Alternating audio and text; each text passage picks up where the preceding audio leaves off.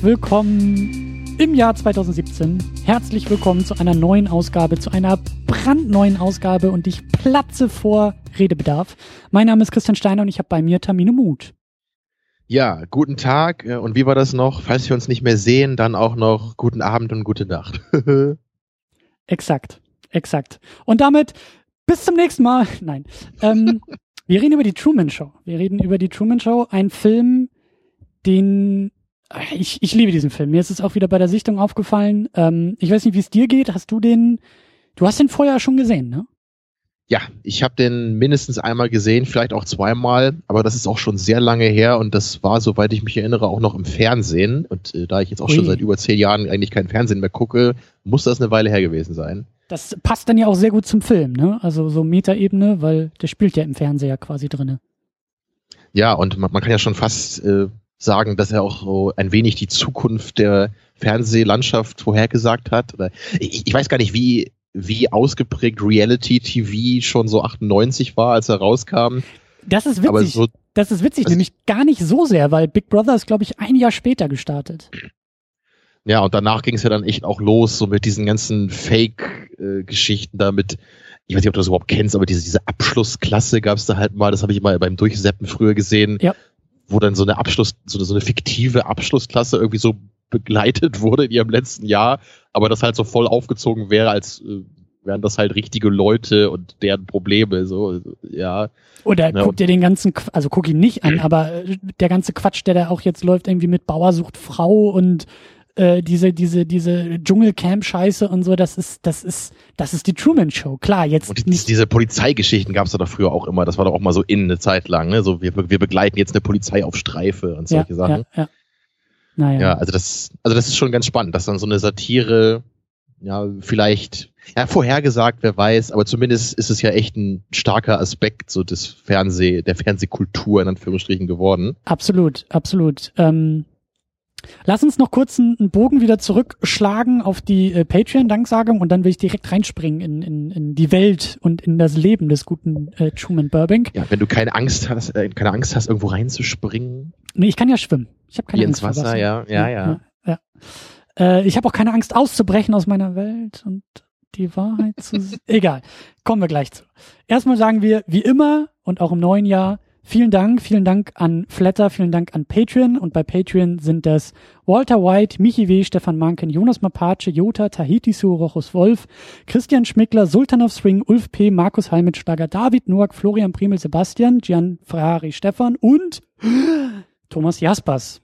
Die bespenden uns bei Patreon, die halten hier die Lichter am Laufen, die sorgen dafür, dass wir wie bei Truman, weißt du, die Mikrofone, dass die funktionieren, dass wir auch im richtigen Moment, wenn wir jetzt irgendwie ausbrechen würden, dass dann irgendwie auch so eine Gruppe von Rollstuhlfahrern uns wieder irgendwie blockiert, ja. ja, dass die Scheinwerfer uns hier nicht auf den Kopf fallen, dafür haben wir Patreon. Ja, und dass wir uns auch das weltweit kleinste Mikrofon leisten können. ja. Wir haben schon ganz viele In-Jokes gebracht vom Film. Es fing ja auch alles mit einem Mikrofon an. Weißt du noch damals, Tamino, als wir geboren wurden und naja. und es stimmt sogar wirklich, ja. Stimmt, ja. ja. ja, aber da sind wir auch schon dabei und ich möchte nochmal noch mal die Frage stellen, haben wir gerade eben so ein bisschen angedeutet, ähm, was ist eigentlich der Bezugspunkt für dich zu der Truman Show? Also wie, du hast gesagt, so einmal, vielleicht zweimal geguckt.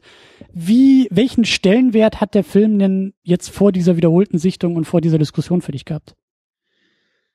Also, ähm, die Idee, den Film zu gucken, kam ja von dir erstmal. Also daran kann man schon erkennen, dass dir der Film wahrscheinlich noch stärker so im Gedächtnis war oder dich noch mehr geprägt hat vielleicht auch. Ich fand den eben gut früher. Ich glaube schon, dass ich den mehrmals gesehen habe. Also jetzt, wo ich drüber nachdenke, ich denke, zweimal war das schon mindestens. Und ähm, bei mir ist es ja so, das werden wir heute dann auch noch ein bisschen besprechen müssen gegen Ende, dass mein, meine Erfahrung, was Jim Carrey angeht, ist vermutlich so mit deiner zum Harry Potter Universum vergleichbar, weil er immer so ziemlich an mir vorbeigelaufen ist. So, ich ich habe zwar wahrgenommen, dass jemand da existiert, der Jim Carrey ist, mhm. aber ich habe eigentlich echt auch, ähm, als ich jetzt nochmal mich ein bisschen vorbereitet habe auf die Sendung und in den letzten Wochen ein paar Filme mal geguckt habe, habe ich auch echt gemerkt, ich habe eigentlich fast nichts mit ihm gesehen gehabt vorher. Weil ich glaube, Jim Carrey kannte ich eigentlich in erster Linie aus diesem Batman-Film, wo er mal den Riddler gespielt hat, von 95, ne, diesen Batman Forever ist das, glaube ich. Und ansonsten habe ich eben auch die Truman Show halt gesehen früher Und dann irgendwann Eternal Sunshine of the Spotless Mind, weil du mir den ja mal gezeigt hast und wir den hier auch mal besprochen haben. Mhm. Aber wenn ich mich jetzt gerade nicht täusche, habe ich sonst eigentlich nie was gesehen gehabt von ihm. Also als ganzen Film. Ich kannte natürlich so die, ja, die Clips in der Vorschau irgendwie im Fernsehen, ne, wenn irgendwie ein Film von ihm abends lief. Aber selbst als ich noch relativ jung war, hat mich das irgendwie nie interessiert, so diese Art äh, von Comedy, die er macht. Naja, ähm, dazu dann nachher noch ein bisschen mehr.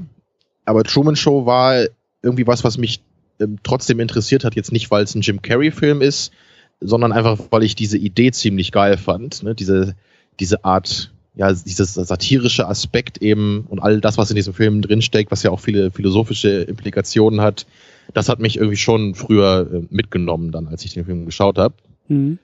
Ja, und ich würde auch sagen, dass das eine von Jim Carreys besseren Rollen auf jeden Fall ist. Er hat ja, glaube ich, auch da einige Awards für bekommen oder Nominierungen. Und es, also ich komme einfach deutlich besser mit, äh, mit Jim Carrey, glaube ich, hier klar, weil er halt nicht so der abgedrehte Clown ist, ne? Nicht die ganze Zeit nur irgendwelche irren Grimassen sieht, was er halt sonst eben viel gemacht hat in Filmen. Ja, also deswegen, ähm, ich finde er, er ist eine coole Besetzung. Und die Truman Show ist wahrscheinlich nicht so ein richtiger Jim Carrey-Film. Das ist schon vielleicht eine gewagte Aussage. Ich weiß nicht, kann auch nochmal nachher sagen, ja. Also für mich, zumindest in meinem vorurteilsbehafteten Verständnis von Jim Carrey, wirkt das für mich nicht wie ein in Anführungsstrichen richtiger Jim Carrey-Film. Dafür ist er zu gut. So kann man das schon mal formulieren. Sehr diplomatisch, Tamino. Für deine Verhältnisse sehr diplomatisch ausgedrückt. ja. Ja, aber wie war es bei dir? Also ist das ein Film, den du schon seit der Erscheinung oft und gerne gesehen hast? Absolut. Also jetzt bei der wiederholten Sichtung ist mir aufgefallen, das ist eine wiederentdeckte Liebe von mir, dieser Film. Ähm, ich habe, ähm, ich glaube so vor zehn Jahren, ja, so vielleicht so Anfang Mitte der 2000er, so sozusagen, ja, so auch während meiner Pubertät, ne, man haben wir auch schon öfter mal drüber gesprochen, wie man Filme dann irgendwie auch beim Erwachsenwerden auch entdecken kann und neu entdecken kann und merken kann, oh, Filme können ja auch irgendwie was Persönliches sein und mich vielleicht auch als Mensch prägen und beeindrucken und so. Bei dir waren es dann Sachen wie Apocalypse Now und Seven, die du in der Zeit, glaube ich, geguckt und entdeckt und, mhm. und, und durch dein Leben getragen hast irgendwie. Und für mich, ja, für mich irgendwo glaube ich, in der Zeit habe ich Jim Carrey entdeckt. Ich glaube, ich, ich weiß echt nicht mehr, wann ich Eternal Sunshine zum Beispiel das erste Mal geguckt habe. Aber ich weiß, dass Eternal Sunshine und die Truman Show für mich so, so ein Doppelpack waren. Also Jim Carrey ja, Jim Carrey ist der Clown und als Clown auch irgendwie total nett und super und irgendwie auch als Kind habe ich die Maske zum Beispiel irgendwie auch geguckt und kann mich dran erinnern, oh, der war ja super witzig und Ace Ventura hat mich auch teilweise irgendwie vom, vom Hocker gehauen, so äh, was den Humor angeht. Aber ich weiß, wie, wie mich diese beiden Filme, eben die Truman Show und Eternal Sunshine of the Spotless Mind, wie die mich beeindruckt haben, als ich gesehen habe, wow, da, da, der Typ, der Typ ist ein Clown, aber er ist nicht nur ein Clown. Und dann zu merken auch, was Schauspiel auch ausmacht, eine gewisse Wandelbarkeit und auch ein, ein, ein, ein Wechsel der Rollen, auch ein Wechsel der Figuren, die man da irgendwie sieht, aber es ist immer der gleiche Mensch, der sie präsentiert. So solche, solche Momente hatte ich eben auch mit Jim Carrey und auch mit der Truman Show. Und dann natürlich auch zu sehen, wie, wie clever dieser Film ist und, und auf wie vielen Ebenen dieser Film funktioniert. Klar, das habe ich jetzt auch nicht alles schon damals bei der ersten Sichtung irgendwie gesehen und gemerkt, aber ich glaube schon gespürt, oder ich habe gespürt, das ist ein besonderer Film und für mich blieb es immer ein besonderer Film. Und ähm, jetzt bei der, ich weiß nicht, also ich habe ihn, weiß nicht, vielleicht eine Handvoll oder so geguckt, aber ich weiß, also er steht in meinem Regal. Äh, du kennst mein Filmregal ja auch, da sind eigentlich nur Superhelden unterwegs und so ein paar Lieblingsfilme, ausgewählte, gute Filme irgendwie. Und Truman Show war da immer drin, weil ich eben, ich mag diesen ernsten Jim Carrey sehr, sehr gerne. Ich mag auch den Clown, ich mag auch das Klamaukhafte so. Das hat für mich auch seine absolute Daseinsberechtigung und das ist für mich auch Schauspiel und das ist auch eine Leistung und das ist alles. Aber das ist auf der anderen Seite. Ich mag diesen Ernsten, ich mag den Verletzlichen, ich mag, ja, wie du gesagt hast, auch, dass ja immer das Clownhafte irgendwie mitschwingt und das umso wirkungsvoller für mich ist, wenn er da ausbricht und mir auf einmal irgendwie sowas hier zeigt. Und ähm, ich weiß, ich habe dann zum Beispiel äh, der Mondmann ich weiß nicht, ob du den Film kennst, den habe ich viel, viel später Ja, den habe ich, den habe ich vor ein paar Tagen jetzt zum ersten Mal geschaut in Vorbereitung auf die Sendung. Ja. Ist für mich auch, also ich glaube dafür, also für, für Truman Show und ich glaube Mondmann hat er zwei Jahre hintereinander den Golden Globe gekriegt als bester Schauspieler. Ähm, Und dann kam, Ja, glaube ich, so ein paar Jahre später, ich glaube, Eternal Sunshine ist von 2004. Also innerhalb so, so von fünf, sechs Jahren hatte er so diese, für mich, diese Trilogie des ernsten Jim Carrey. Und, Mit dem ähm, Grinch dazwischen noch. ja, und ich meine, er hat auch zwischendurch dann, also und auch in der letzten Zeit, ich meine, er hat Dumm und Dummer 2 gemacht, der im Trailer schon scheiße aussah. Dann hat er irgend so einen komischen Quatschfilm mit irgendwelchen Pinguinen gemacht. Ähm, Ja, ich hatte halt nur noch mal von diesem Kick-Ass 2 gehört, wo er auch dabei ist. Und da gab es ja, glaube ich, diese Debatte, dass ihm der Film dann im Nachhinein zu brutal äh, erschien und er sich dann so ganz stark davon distanziert hatte, wenn ich mich jetzt nicht irre. Absolut. Äh, Der, der private, in Anführungszeichen, private Jim Carrey ist für mich auch ein Faszinosum, weil ähm, ich, also auch ein paar Interviews habe ich mir mit ihm angeguckt und auch so ein paar Reden, die er mal gehalten hat. Er ist ein durch und durch spiritueller Mensch irgendwie. Also das ist Ja, nicht das ganz, meine ich auch gehört zu haben. ist nicht ganz also klar glaube, er- er rauszufinden, was das, was das ist. Also das ist jetzt Also er, nicht er irgendwie- praktiziert ja, glaube ich, auch Meditation. Das hatte ich irgendwo gelesen, dass er das seit langer Zeit schon macht. Genau, und er sagte irgendwie So auch mal, kein, kein Kaffee, kein Alkohol, keine Drogen und ist irgendwie, was ich zum Beispiel auch sehr, sehr faszinierend finde, er hat so dieses, ähm, ah, jetzt ist mir wieder entfallen, wie es heißt, ähm, er hat so dieses, ähm, dieses Hoffen und Wünschen und Denken in konkreten Bildern. Da gibt es irgendwie so einen ganz bestimmten Begriff für. Ja, so dieses Visualisieren von Exakt. Dingen, das hatte ich auch gelesen. Ne? Exakt. Er hatte zum Beispiel irgendwie Anfang der 90er irgendwie, ähm, bevor es mit seiner Karriere losging, hat er sich selbst einen Scheck ausgestellt. Irgendwie fünf, für fünf Jahre später, ich glaube irgendwie 10 Millionen Dollar darauf geschrieben und hat drauf geschrieben, äh, also diese Summe ist für Schauspieltätigkeiten. und das war in der Zeit, in der einfach kein, kein, also seine Karriere war bei null in der Zeit. Und das Ding ist tatsächlich dann in Erfüllung gegangen, äh, irgendwie ein paar Jahre später dann mit, mit irgendwie Ace Ventura und dann hat er, glaube ich, noch ein, zwei andere Filme im selben Jahr und hat im einen Jahr, glaube ich, 10 Millionen Dollar verdient. So, und der Witz an der ganzen Sache ist eben, ähm, das darf man auch nicht falsch verstehen, es geht nicht darum, dass da irgendwie so etwas ähm, mysteriöses, nebulöses in der Luft schwingt und an irgendwelche Geister glaubt, die dafür sorgen, dass, dass das passiert, sondern er hat es auch in Interviews erklärt. Er sagt, in dem Moment, wo er das so konkret in Bilder fasst, aufschreibt, ausformuliert, ist er in der Lage, auf dieses Bild erst hinzuarbeiten. Es, ist nicht, es geht nicht darum, dass man sagt, ich schreibe meinen Wunsch jetzt auf einen Zettel und stecke mir den in eine Brieftasche, lehne mich zurück und weiß, da kommt eine Zauberfee und fünf Jahre später passiert es, sondern äh, das ist eine Art Motivationsübung, um zu wissen, wo will man eigentlich hin im Leben, was will man eigentlich erreichen. Finde ich super, super spannend, finde ich super interessant. Also den Typen in Interviews mir anzugucken, ich finde es immer sehr inspirierend. Aber gleichzeitig ist der Typ auch sehr, sehr durchgeknallt. Also manchmal kommen da auch so Sachen irgendwie raus, die er erzählt, wo ich mir denke, Alter, was hast du geraucht, ey? Aber interessante Persönlichkeit. Aber er hat ja mich. wahrscheinlich nichts geraucht. Du, ich meine, Obelix braucht auch keinen äh, Zaubertrank mehr, ne? Also der ist auch einmal Ja. reingefallen und nicht. Äh, naja, auf jeden Fall. Ein ich, naheliegender Vergleich, ja. ich finde, er ist eine interessante Persönlichkeit. Ich finde auch sein, sein, sein Handwerk sehr, sehr interessant. Und Ich glaube, Jim weiß- Carrey ist als Kind mal in einen riesigen Kaffeebecher gefallen. Ja, aber ich, es ist so faszinierend, wie, wie er auch mit dieser Energie in den, in den Comedy-Sachen arbeitet. Also diese Furchtlosigkeit und auch dieses übertriebene Spiel, dieses Slapstick-Spiel. Da wird er manchmal zum Beispiel auch mit, mit so äh, ähm, Königen wie Charlie Chaplin verglichen, ja. Ich finde es sehr interessant. Und da könnte man auch irgendwann nochmal drüber reden, über diesen Jim Carrey. Aber hier wollen wir natürlich jetzt über den ernsthaften Jim Carrey, über den Dramaschauspieler Jim Carrey sprechen. Und äh, da ist für mich, wie gesagt, um diesen Bogen nochmal zurück zu ähm, schließen, die Truman Show ein sehr, sehr wichtiger Film. Und ich habe, also, ich hatte wieder Tränen in den Augen beim Ende. Das hat wieder wahnsinnig gut funktioniert bei mir. Äh, es ist erstaunlich, wie zeitlos dieser Film irgendwie sich anfühlt, weil, ja, wir leben jetzt im Jahr 2017 und irgendwie die Medienkritik, die da durchkommt, die Gesellschaftskritik, die da durchkommt, die Inszenierung, die, die unfassbar gut gemacht ist, so, das ist irgendwie nicht alt geworden. Also lass uns dann vielleicht am Ende nochmal zu Jim Carrey zurückkommen und jetzt dann äh, vielleicht nochmal den Bogen kurz gehen über die äh, anderen beiden, vielleicht nochmal wichtigen Persönlichkeiten hier, die an der Entstehung des Films noch mitgearbeitet haben. Und da haben wir natürlich einmal Peter Weir als Regisseur. Mhm. Ähm, bist du mit seinem Werk einigermaßen vertraut oder kennst du noch ein paar andere Filme von ihm?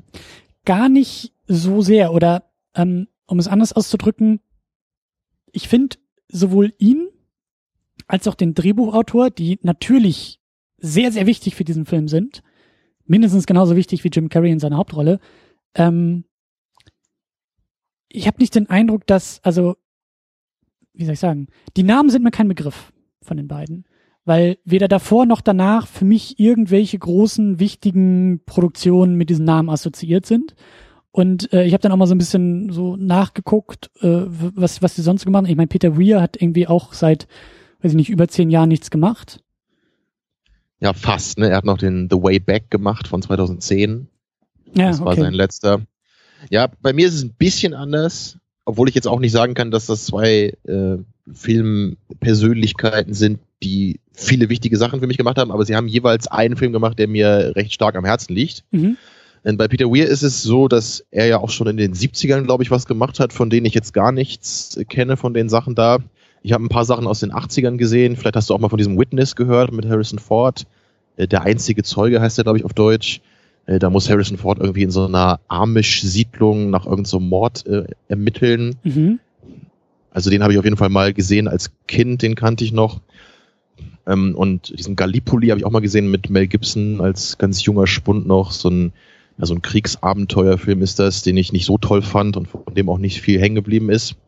Aber viele kennen und schätzen, glaube ich, diesen Dead Poets Society sehr, mit der Gut. Club der Toten Dichter. Ja. Hast du, hast du den mal gesehen? Äh, ja, den haben wir in der Schule geguckt und irgendwie, also im Englischunterricht geguckt und, und, und gelesen parallel, glaube ich, irgendwie das Drehbuch oder so. Ähm, den müsste ich eigentlich auch nochmal gucken, aber ist gar nicht so wichtig für mich gewesen und mir gar nicht so nah am Herzen wie, glaube ich, ja, ich, für andere. Ja, ich habe nur bei dem gehört, dass der, glaube ich, sehr viele Fans hat, die den sehr ergreifend finden. Ich finde ihn okay. Ist jetzt auch schon einige Jahre her, dass ich den zum letzten Mal gesehen habe. Robin Williams spielt natürlich eine coole Figur. Ja. Aber ich muss sagen, bei dem Film, ich habe das noch so in Erinnerung, dass ich viele von diesen Jungs irgendwie einfach, dass die mich ein bisschen genervt haben, weil das alles so, so Softies waren irgendwie. ich meine, natürlich geht's irgendwie um, um diese Art von Figuren da, aber ich fand das ein bisschen anstrengend dann. Ach, am, am Ende will sich der eine dann umbringen, weil er die Wünsche seines Vaters nicht erfüllen kann. So, es gibt sicherlich so Heranwachsende, die solche Probleme haben, aber das ist so weit von mir entfernt, so, also weil ich so echt überhaupt nie war dass ich da teilweise irgendwie das, das, das kam mir so ein bisschen zu viel, als zu viel vor. Naja, aber der, ähm, achso ja, The Way Back, den habe ich auch mal gesehen von 2010, den habe ich mal in der Sneak gesehen sogar, als der neu war. Ja, der war so ganz okay, aber irgendwie ist halt auch so ein Adventure-Film, was eigentlich so das typische Genre wahrscheinlich ist von Peter Weir, weil er einige Filme gemacht hat, die so, so in ja, es ist halt kein Adventure wie Indiana Jones, was er macht, sondern es sind immer so Abenteuerfilme, die auch ein bisschen was dahinter haben oder auch eine dunklere Note dabei haben. Mhm. Aber bei diesem The Way Back dachte ich mir am Ende einfach nur so, okay, was sollte das? Da geht es halt darum, dass so ein paar äh, Gefangene aus so einem Gulag ausbrechen und dann tausende Kilometer durch die Wüste und Tiger ziehen, bis sie irgendwann in Indien ankommen. Was, äh, glaube ich, auch wirklich mal so passiert ist, so oder so ähnlich. Und der Film sah auch toll aus, hatte natürlich tolle Landschaften da. Aber äh, die Figuren waren halt so diese typische Survival-Gang. Ne? So, da ist dann so Mr. Arschloch und Mr. Held und die wandern dann so durch die Wüste. Und außerdem natürlich als größter Negativpunkt Colin Farrell spielt mit. Da geht natürlich gar nichts. So, aber der Film, der mir sehr, sehr am Herzen liegt von Peter Weir, auf den ich jetzt eigentlich hauptsächlich hinaus wollte, ist Master und Commander. Mhm. Hast du den mal gesehen? Nope. Gut, also den kann ich wirklich nur jedem ans Herz legen, der mit ruhigen fast unspektakulären Film was anfangen kann, weil dieser Film ist wirklich, der hat, der hat nicht viel Plot. So, es spielt halt fast alles auf so einem Schiff, was so ein anderes Schiff verfolgt, so in den napoleonischen Kriegen um 1800. Aber wie, wie diese Figuren auf dem Schiff dargestellt sind, ja, wie das gespielt ist, halt von Russell Crowe als äh, Hauptfigur und auch zig anderen tollen Nebendarstellern. Also wie dieser Mikrokosmos Schiff da eingefangen wird, das ist wirklich großartig. Und das passt auch ganz gut zu dem, was du gerade gesagt hast, weil das nämlich so ein Film ist, den auch ich nochmal ganz neu entdeckt habe vor ein paar Jahren. Den habe ich nämlich auch einmal gesehen, als der relativ neu war und fand den so ganz nett. Aber vor ein paar Jahren, jetzt bei der zweiten Sichtung, fand ich den unglaublich toll. Mhm. So, ich glaube, als Kind war mir der einfach noch, ja, Kind oder so, als Heranwachsender war mir, war mir der noch ein bisschen zu unspektakulär. Aber jetzt vor ein paar Jahren hat er mich unglaublich gepackt und das ist wirklich ein ganz toller Film für mich. Also das ist mindestens eine 9 von 10, vielleicht sogar wow. noch mit Luft nach oben. Ja, finde ich wirklich großartig, den Film. Also der hat auch ein unfassbar tolles Finale, wo der ganze Film so drauf hinarbeitet. Das ist einfach großartig. Ja, ich, ich habe das Gefühl, dass der Film nicht so die, den Credit bekommt, den er verdient hat, weil er vielleicht von vielen Leuten als zu langatmig und unspektakulär gesehen wird. aber es, es ist wirklich ein Film, wo man sich so voll in das Szenario reinfallen lassen kann und sowas mag ich immer gerne. Ja, dann noch mal kurz zu Andrew Nickel. Mhm. Ähm, von ihm habe ich nämlich, glaube ich, auch nicht so viel gesehen. Da muss ich jetzt noch mal einmal nachschauen. Terminal Film, der- vielleicht? Genau, den hat er geschrieben, ne? Den von Spielberg. Den, den hatte ich mal geguckt äh, zur Vorbereitung auf unsere Jurassic Park Folge und den fand ich ziemlich furchtbar, muss ich gestehen. ähm, war das hier oder hat er den sogar oder war das nur Produzent, was er da war? bei, bei Terminal hat er geschrieben, ja. Ach so, genau, genau, Writer war. Ja. ja, diesen Simone wollte ich noch mal sehen. Hast du davon mal gehört? Mhm. Der ist nämlich mit Al Pacino, deswegen interessierte der mich. Ja, aber der Film, den ich ähm, auf jeden Fall immer schon sehr mochte, auch wenn es jetzt wieder eine lange Zeit her ist, dass ich den gesehen habe, ist Gattaker, den er geschrieben hat. Und da war er auch Regisseur sogar, genau. Und der passt ja vielleicht auch ganz gut zur Truman Show, weil das auch so eine, so eine Art Utopie ist, aber auch nicht so richtig. Also so dieses, ich meine, Truman Show ist natürlich jetzt kein richtiger Science-Fiction-Film so in der Form wie, ähm, wie Gattaker, sondern eher natürlich eine Satire in erster Linie. Aber auch Gattaker hat halt eine coole Welt, die er zeichnet und in der Weise sind die Filme für mich ein bisschen ähnlich. Weißt du, worum es da geht? Mhm. Noch nie von gehört. Doch, Ja, den der Namen Film- oft gehört, aber gar nicht. Ja, der Film ist, glaube ich, auch nicht so bekannt, wie es verdient hätte. Und zwar zeichnet er so eine Zukunftsvision, äh, wo Menschen so durch Genetik verbessert werden, äh, was dann auch ganz viele coole Klassenimplikationen hat. Und Ethan Hawke spielt da die Hauptfigur und er ist eben ein Mensch, der noch so ganz normal geboren wurde und deswegen ist er so die niederste Klasse dann, weil halt nur die äh, nur die genetisch äh, aufgewerteten Menschen also, also nicht unbedingt aufgewertet, es ist im Film so, dass wenn zwei Menschen ein Kind bekommen, dass dann das Kind rauskommt, was quasi das beste genetische von beiden mitbekommen würde, ja. So ist also so eine Optimierung, ne, so Human Enhancement mäßig auf, auf die Spitze getrieben. Ja, und das ist halt sehr geil auch gemacht, so dann, weil da in dieser Zukunftswelt ist es dann so, wenn du eine Frau kennenlernst, dann nimmst du halt irgendwie so eine so ein Haar von der mit und dann bringst du das irgendwo zu so einer Untersuchungsstelle und dann lässt du die halt äh, auf genetische Fertigkeiten checken, so, ja. Also, sehr geile Sache. Und, und, das, und die Geschichte ist eben, dass Ethan Hawke, so, obwohl er halt nur so ein Hausmeister sein darf da, weil er halt nichts, äh, ne, nicht, nicht hochwertig genug ist, will er unbedingt Raumfahrer werden und äh, versucht dann auf anderem Wege das zu erreichen. Mhm. Und es ist einfach sehr schön auch als Charaktergeschichte gemacht, wie er dann am Ende auch über sich hinaus wächst. Und da gibt es einige Szenen, die ich sehr ergreifend finde. Ja, also früher fand ich den sehr, sehr toll. Müsste ich jetzt aber auch mal wieder schauen, weil das auch schon wieder viel zu lange her ist, meine letzte Sichtung. Mhm. Ja, ansonsten kenne ich nur noch Lord of War von Andrew Nickel mit Nick Cage. Ja, den, äh, den fand ich jetzt nicht sonderlich toll. Ist auch so eine Satire, aber ähm, der Film wollte, glaube ich, zu vieles auf einmal sein und hat für mich da nicht so richtig funktioniert. Naja, zumindest haben die beiden Leute jeweils dann einen Film gemacht, der mir sehr am Herzen liegt. Aber es ist nicht die Truman Show in beiden Fällen. Äh, nee, das ist nicht so. Okay. Es ist bei beiden dann wahrscheinlich eher so meine Nummer zwei, die Truman Show. Na, siehst du. Aber ist ja auch nicht schlecht, ne? Nee, überhaupt nicht, überhaupt nicht. Ähm, vielleicht, Ja, dann Bevor kommen wir wir langsam noch- mal zur Truman Show. genau, ich wollte nämlich sagen, bevor wir noch die, die, äh, die anderen Schauspieler nochmal kurz irgendwie erwähnen, äh, vielleicht der, der Plot, ich meine, die Truman Show ist, ich glaube, auch wenn man den Film nicht gesehen hat, weiß man, worum es geht. Ähm, und klar, wir werden hier natürlich auch spoilern, weil der Film ist irgendwie fast 20 Jahre alt und äh, muss auch sehr intensiv besprochen werden. Ähm, klar, es geht darum, dass unser Truman Burbank in einer Scheinwelt lebt, von der alle wissen, außer ihm selbst, denn er ist der Hauptdarsteller in einer großen Reality-Show. Sein Leben ist die Show von der Geburt, sogar vor der Geburt an, glaube ich. Ne? Die hatten sogar schon irgendwie eine Kamera irgendwie in den Mutterleib oder so eingesetzt. Da gab es so ein, zwei Momente. Auf Ja, jeden das Fall. sagte ja die Figur von Ed Harris, ne? So, wir haben angefangen mit einer Kamera so und das war die, Genau. wo du noch in dem Bauch deiner Mutter warst. Ne? Absolut, absolut. Und äh, es geht um Truman. Es geht um Truman in dieser Scheinwelt. Das ist, also ich, ich liebe dieses Ding einfach, sorry, aber es ist so geil, dass die halt in dieser, in diesem Film halt so eine, so eine, so eine komplette Insel äh, ja abgeschottet haben von der Außenwelt mit einem riesengroßen Dom, mit einem riesengroßen Filmstudio. Und ich glaube, das ist sogar, wenn die Kamera rauszoomt, in den in den Hügeln von äh, LA, also äh, in den Hollywood Hills, glaube ich, aufgebaut. Und da drin ist halt das größte Fernsehstudio der Welt und, und bringt irgendwie, diese ganze Show bringt einen Umsatz eines kleinen Landes hervor jedes Jahr und verschlingt aber auch die Investitionen und Personalkosten eines kleinen Staates, um irgendwie äh, ähm, aufrechterhalten zu werden. Und es ist halt ein riesengroßer, eine riesengroße Inszenierung. Die komplette Stadt ist dabei und alle, Trumans komplette Welt ist halt falsch. Und ähm, im Laufe des Filmes entdeckt er das halt. Also er merkt, dass da was nicht, nicht stimmt und er bricht aus aus dieser Welt. Und äh, auf sehr, sehr eindrucksvolle Art und Weise und vor allen Dingen auf sehr vielschichtige Art und Weise. Äh, und da wollen wir noch ein bisschen drüber quatschen.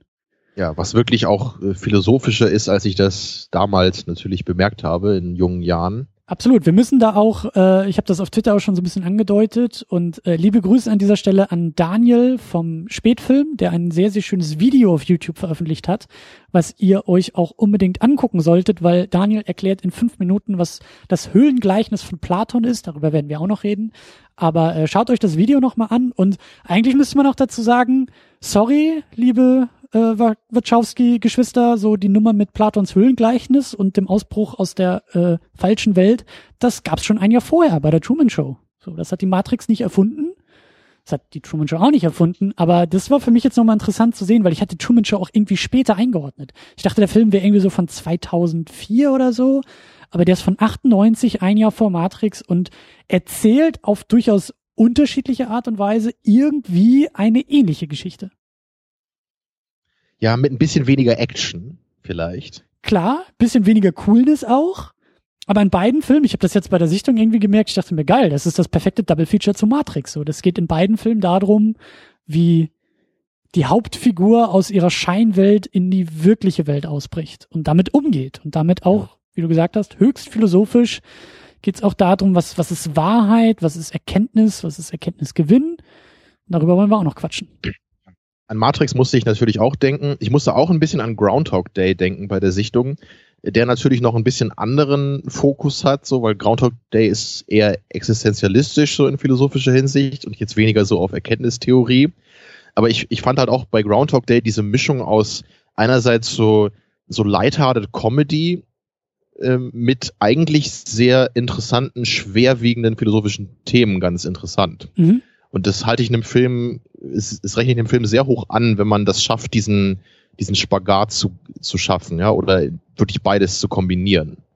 So, weil Matrix ist äh, eben kein lustiger Film, so. Ne, das ist natürlich eine ganz andere Operationsweise, wie das ja. dann Groundhog Day und Truman Show machen. Aber es funktioniert eben. Und wahrscheinlich auch, weil sie beide einen guten und äh, charismatischen Hauptdarsteller haben. Absolut. Ja, aber wo fängt man an bei der Truman Show? Es gibt so viel, was man ich will ganz kurz besprechen kann. Ich will ganz kurz nur noch äh, bei der Besetzung weitermachen. Also Jim Carrey ja, stimmt, wollten ja. wir vielleicht noch ein bisschen ein bisschen ausklammern, aber wir haben noch Laura Linney als Meryl Burbank Schrägstrich Hannah Jill, denn die Frau von Truman ist ja auch nur eine Schauspielerin. Also Ne? Er denkt ja, das ist seine Ehefrau und sie spielt ja in erster Linie die Ehefrau, aber in Wirklichkeit spielt sie auch die Schauspielerin dahinter. Was ich auch ja. sehr geil finde, wie das dann auch im Laufe des Films so, so bröckelt. Und da gibt's eben auch, wie ich gelesen habe, so durchaus interessante Diskussionen darüber, wie ja sie, also stimmt, das war ein Bonusmaterial. Ich habe mir das Bonusmaterial auf der DVD noch ein bisschen angeguckt und der Peter Weir und der Andrew Nichol, die haben da, glaube ich, auch ganz, ganz viel Backstory auch äh, geschrieben. Also äh, Aspekte, ich glaube, der hat da irgendwie so ein zehn Seiten Dokument oder sowas auch mit den Schauspielern ausgearbeitet, um, um sozusagen die Vorgeschichte innerhalb dieser Welt auch und auch in dieser Inszenierung so ein bisschen zu, ähm, äh, zu begründen. Und das Ding ist zum Beispiel, dass diese ähm, Hannah Jill, also die Schauspielerin, die Meryl Burbank spielt, in diesem Film zum Beispiel jedes Mal mehr Geld bekommt, wenn sie mit Truman schlafen muss.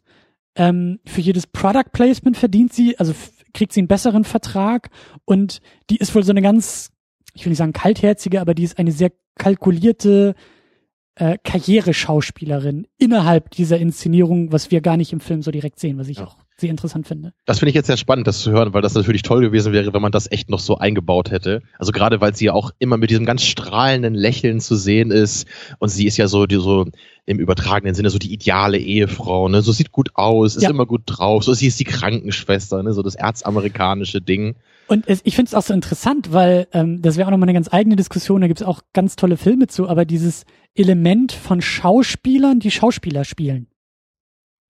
Weißt du, in dem Moment, wo sozusagen die ha oder die Figur in einem Film selbst eine Schauspielerin ist oder selbst eine Inszenierung ist, weißt du, dieses Doppelelement von die Inszenierung in der Inszenierung. Weil das finde ich zum Beispiel hier so interessant, in dem Moment, wo, wo Truman dann ja immer mehr erkennt, was los ist oder ein Gefühl entwickelt für das, was los ist und merkt, da stimmt was nicht und zeitweise dann ja auch, wenn du den Film das erste Mal siehst, so Art fast schon so ein, so ein, so ein Zusammenbruch irgendwie erleidet. Ne? Also er, er tickt ja wirklich immer mehr aus in dem Film und wie sie als Schauspielerin darauf reagiert. Verstehst du? Also sie versucht ja immer noch die Ehefrau zu spielen und zu sagen, Mensch, äh, lieber Truman, jetzt hör mal auf, so verrückt zu sein und trink doch lieber hier deinen Kakao, denn dieser Kakao ist total super und hält den Kakao so in die Kamera ja. und er er wird aber immer wahnsinniger dabei und, und sie bedroht ihn dann ja auch noch mit einem Messer und dann kommt der erste Marlon dazu und holt sie aus dieser Szene raus und sie schreit dann ja auch, das ist total unprofessionell und was ist hier los und das finde ich so, so geil. Das sind nur so ein paar Sätze, als erkennbar wird, dass hinter dieser Rolle ja eigentlich auch noch eine andere Rolle vorhanden ist. Super geil, super geiles Thema, hier gar nicht groß, aber vorhanden. So. Mhm. Ähm, genau, den erwähnten Marlon, Noah Emmerich, ähm, der auch ah, also ich könnte über jede Figur eigentlich stundenlang philosophieren, weil ist so geil. Ich mag den Darsteller auch gerne. Ist auch so ein äh, Typ, der hauptsächlich so Nebenrollen spielt, aber in allen möglichen Filmen eigentlich immer eine gute äh, Performance abliefert, auch wenn es aber nur eine kleine ist. Absolut. Und hier diese zentrale Szene mit Truman auf der Brücke, ne, so als Truman ja auch immer mehr, also spürt, hier golfen. stimmt was nicht, genau, und sie golfen und er sagt, Mensch, Truman, wenn, wenn das hier irgendwie, wenn, wenn alle hier irgendwie, also die irgendwas hier vorspielen, wenn alle Teil dieses Schauspiels sind, dann müsste ich, dein bester Freund, sein Kindestagen das doch auch sein und spielt da ja denn so eine hochemotionale Szene in dieser Inszenierung und das ist, das finde ich auch total geil. Also das ist so perfide, wie du sagst. Und dann, dann, ne, dann trinken die da Bier und, und spielen da Golf und dann hält er auch wieder dieses Bier so in die Kamera und das ist so, ja. es ist so geil. Dieser Film ist in diesem Moment nicht, ich finde das einfach so geil, wie der in so kleinen Momenten so unscheinbar so viel erzählt und so viel zeigt irgendwie und auch mit diesen Figuren, mit diesen Schauspielern arbeitet. Ja, und dann haben wir natürlich noch Ed Harris. Stimmt, den habe ich ja gar nicht auf der Liste. Was ist denn da los? Ja, Ed Harris. Ja, den könnte man schon noch erwähnen, ja. mit seiner äh, markanten Mütze. Absolut. Den habe ich auch echt so im Kopf so abgespeichert, immer mit, äh, mit dieser Brille und dieser Mütze, so wie er hier aussieht. Christoph. Ja, als, als der, ja, wie nennt man ihn, ne? Der Programmdirektor der Truman Show. Ja, Oder der Regisseur. Gott. Ja. ja, in gewisser Weise, ne, später gibt's da so Parallelen, wie er fast als so eine Art ja, Schöpfer von Truman sich aufspielt. Du, so darüber müssen wir wird. auch noch reden. Also ja, ja. Ja, ja ähm, nicht, erst auch nicht so viel im Film und ich, ich habe auch in manchen Reviews gelesen, dass viele sich gewünscht hätten, äh, dass es noch so eine richtige Konfrontation gegeben hätte am Ende so zwischen Truman und ihm. So ein bisschen gibt's das ja auch, ne, so bevor Truman dann letzt irgendwann dann äh, die Show verlässt. Aber äh, ich glaube, für mich ist das eigentlich genau richtig gewesen. Also ich hätte jetzt nicht diese Szene gebraucht, so dass sie sich jetzt äh, im Büro dann wie Angesicht zu Angesicht gegenüberstehen du oder Truman dann auf ihn losgeht noch oder so. Du meinst in so einer U-Bahn-Station nochmal äh, in Zeitlupe sich irgendwie keilen und schießen und also. Ja, vielleicht doch. Jetzt, wo du es so formulierst, da fehlt doch was bei dem Film. Ja, aber eine ganz wichtige Rolle, eine ganz wichtige Figur und auch interessant. Er und Jim Carrey haben nicht eine Szene zusammen. Also die haben nicht einmal zusammen gespielt, weil der Moment, in dem sie das erste und einzige Mal interagieren, ähm, also sie sehen sich dabei ja nicht. Genau, das war ja gerade der Punkt, so auf den ich ein bisschen hinaus wollte. Ja natürlich interagieren sie schon, die Figuren. Ja, aber, aber ich glaube, die hatten so zusammen am Set keine einzige Szene zusammen. Ja, das, das, stimmt, ja. Weil sie eben nicht direkt zusammen spielen mussten. Das, das genau, stimmt schon. Genau. Aber ich, ich glaube halt nicht, dass das unbedingt ein Problem sein muss hier. Überhaupt nicht. Ich fand, das, das funktionierte schon am Ende. Überhaupt nicht. Ähm, ja. Ganz wichtig dann noch äh, zwei kleinere Rollen. Natasha McElhone als Lauren Schrägstrich Sylvia, also die Dame mit den markanten Augen, in die sich Truman ja irgendwann mal verliebt hat und die ja so eine Art Aktivistin ist, die sich in die Sendung reingeschlichen hat, um Truman da eigentlich mal rauszuholen und irgendwo so diesen diesen diesen Morpheus ja irgendwie auch spielt, ne? So sie hat ihm ja irgendwie so einen Gedanken eingepflanzt, der ihn auch Jahre später noch antreibt, nämlich die die Faszination zu ihr. Ne? Sie sagt ihm ja irgendwie oder der der angebliche Vater von ihr sagt, als sie aus der Sendung entfernt wird, dass sie irgendwie nach Fidschi abgeschoben wird und seitdem will Truman irgendwie nach Fidschi, um sich wiederzusehen. und ne, so, so der Zweifel. Sie ist der Zweifel in Trumans Welt. Sie sie bewirkt etwas schon, was wir gar nicht gesehen haben, was so ein Backstory erzählt wird, aber sie lässt ihn zweifeln oder zumindest sie sie sie stößt an, was wir dann im Film ähm, noch an konkreteren Beispielen dann sehen und äh, ja. wo der Zweifel immer größer wird. Und ich will noch ganz kurz sagen, Peter Krause als Lawrence, ein Arbeitskollege von Truman, sieht man nur ganz kurz, aber ich liebe Six Feet Under, die Serie, und vergesse immer wieder, dass er auch hier bei der Truman Show zumindest kurz dabei war. Und dann sind wir durch hast und damit sind wir beim Film. Wir sind noch nicht ganz durch. Natürlich, Paul Giamatti ist noch dabei in einer ganz kleinen Rolle. Stimmt. Ja, und das, ich finde das bei Paul Giamatti immer cool, weil ich irgendwie aus irgendeinem Grund habe ich ihn so als so voll den A-List-Schauspieler abgespeichert bei mir im Kopf. und, und, immer wenn ich ihn so gerade in Filmen aus dieser Zeit in so ganz kleinen, unbedeutenden Nebenrollen sehe, denke ich immer so, hä, warum ist das Paul Giamatti?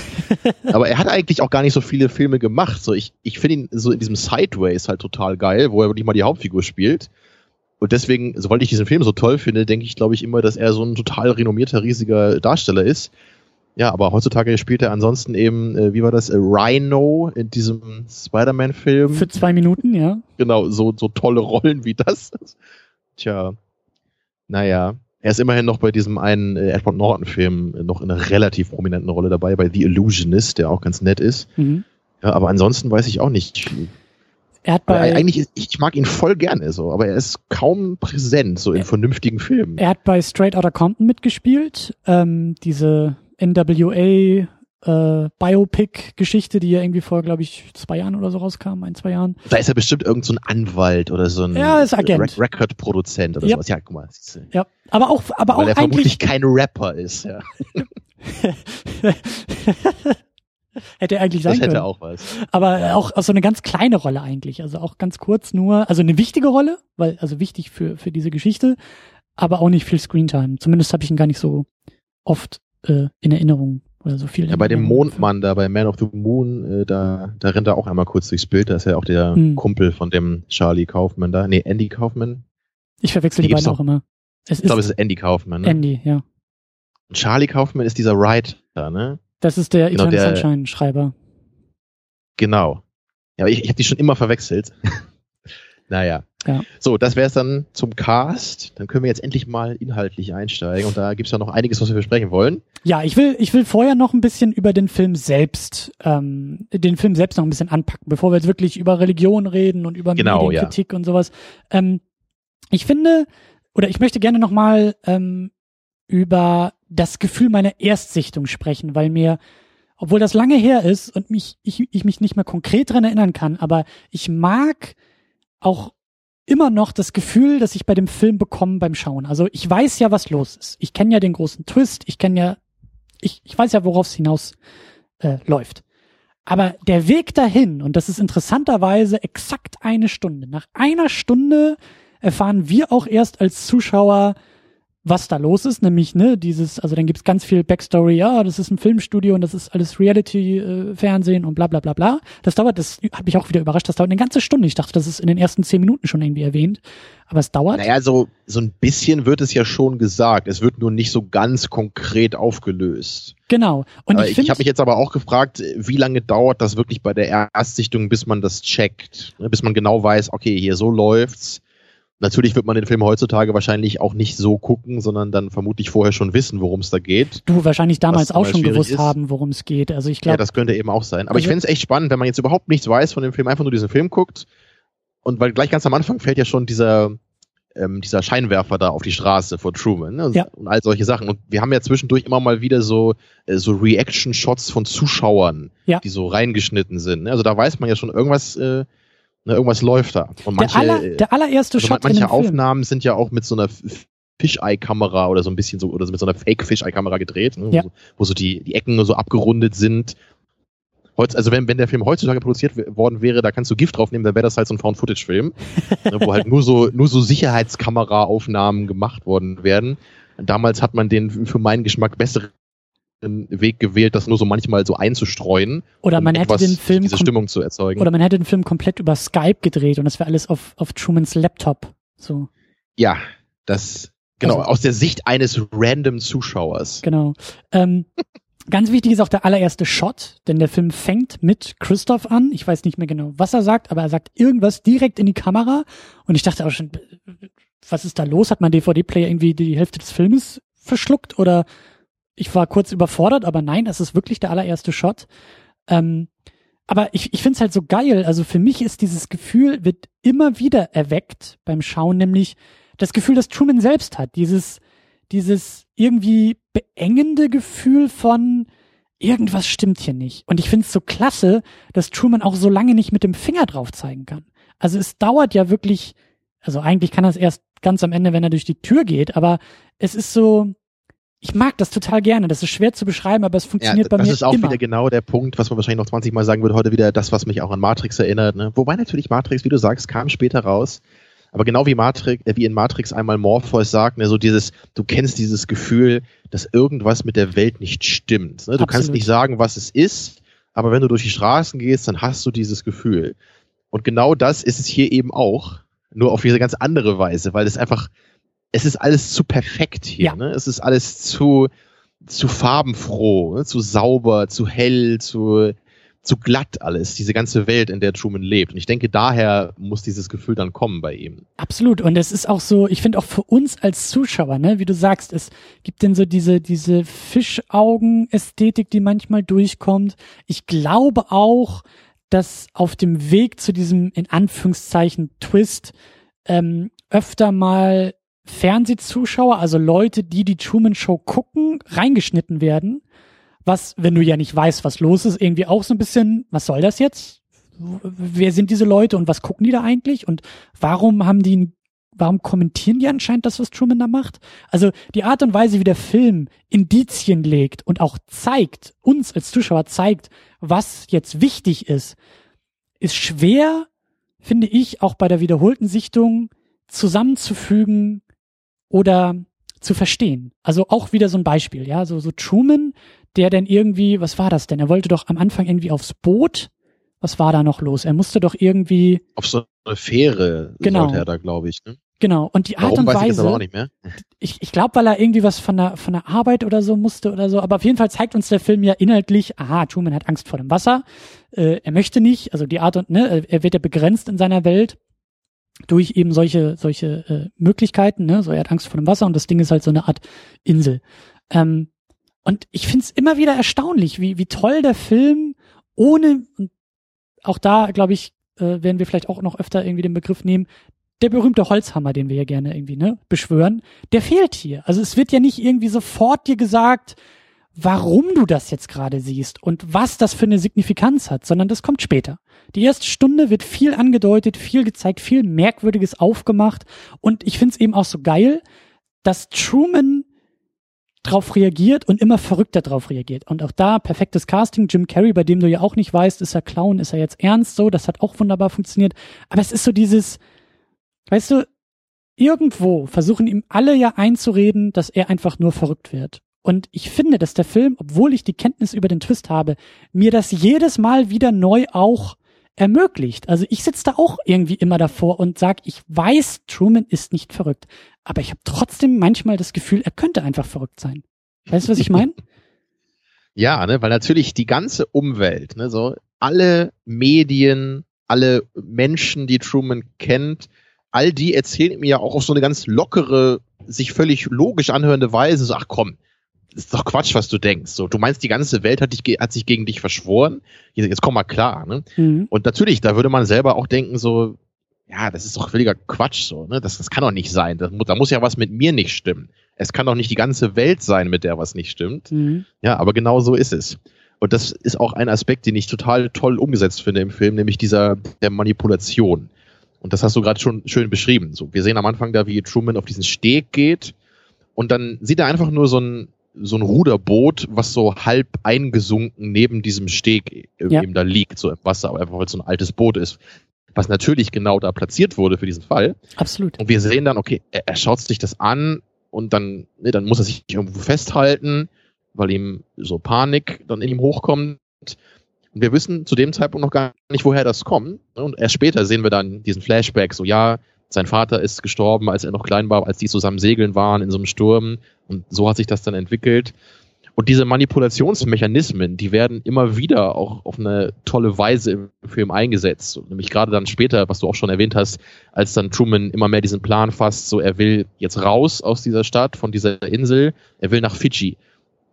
Und so, dann redet er natürlich mit anderen Menschen darüber und die wollen ihm das dann ausreden und dann sagen sie, ach, was soll das denn? Ne? So, oder auch sein Kumpel, dass er sagt so, ich muss doch mal irgendwas Tolles erleben, ich kann doch nicht nur, nur meinen langweiligen Bürojob hier ausführen und sein Kumpel sagt, ich brauche was ich alles geben würde, um einen Bürojob ja, zu haben. Ja, das ist doch das Beste, was du dir vorstellen kannst. Ja. Ne?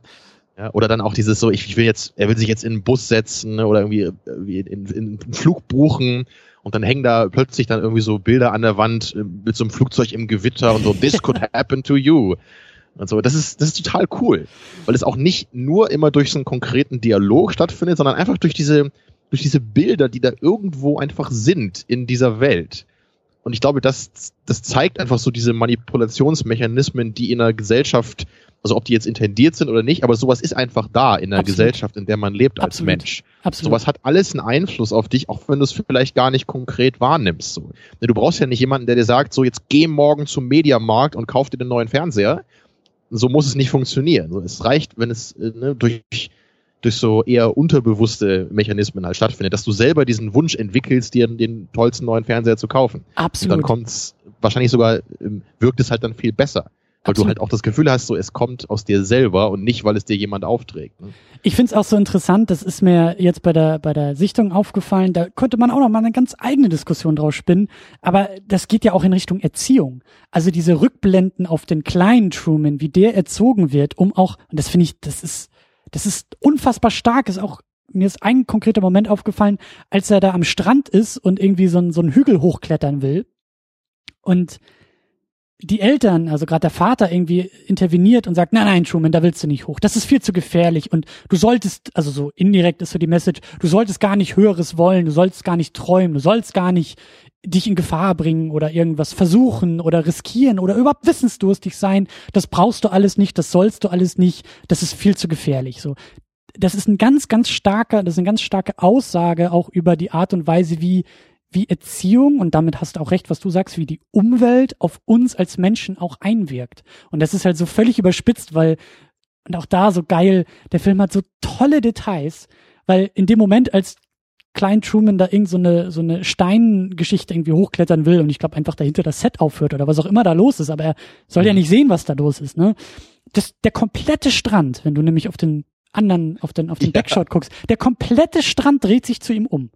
So. Ja, das fand ich auch cool. Das ist so geil. Oder was auch so witzig ist, als er irgendwie da ins ähm, Reisebüro geht und auf einmal da diese Angestellte vom Reisebüro kommt, ähm, die muss sich noch, weil die direkt aus der Maske kommt, hat sie noch so ein, so ein, so ein Papier noch auf, auf, auf ihren, wie so eine Art Servierte, so äh, ähm, über, über äh, ihr T-Shirt gestülpt, ja, weil sie kommt halt direkt aus der Maske und sie reißt sich das einfach nur so schnell vom T-Shirt weg, während sie da sitzt und, und wirft es in den Müll. So, das ist so eine kleine Handbewegung, die halt gar nicht auffällt, aber die dir auffällt, wenn du weißt, was es bedeutet. So. Oder ähm, mhm. ich finde es zum Beispiel auch so geil, wie dieser Bus besetzt ist, als er sich in den Bus setzt. Ja, der wirkt nämlich so, wenn du, achte mal drauf, wer da drin sitzt. Da sitzen zwei Nonnen nebeneinander, da sitzt irgendwie, ja, glaube ich, ein Bauarbeiter noch, ja. und das ist so, das ist so künstlich gecastet, weißt du, das ist so, keine Busfahrt ja. dieser Welt sieht jemals so aus wie all diese Leute, ja, die da drin sitzen. Und du hast so all die typischen Stereotypen, von genau. denen man denken könnte, dass die wahrscheinlich irgendwann mal so im Bus fahren würden. So, genau. So ein Fernbus, ne? Und ja. alle zusammen, weißt du, das ist so wirklich wie so, wie so ein, wie so ein Designed by Committee, weißt du, das ist so, das ist, das hat sich ein Drehbuchautor so ausgedacht. Der hat diesen Bus so zusammengestellt. Dann brauchen wir zwei Nonnen, dann brauchen wir einen Bauarbeiter, dann brauchen wir den, brauchen wir den. Und eigentlich geht's immer nur um Truman, so.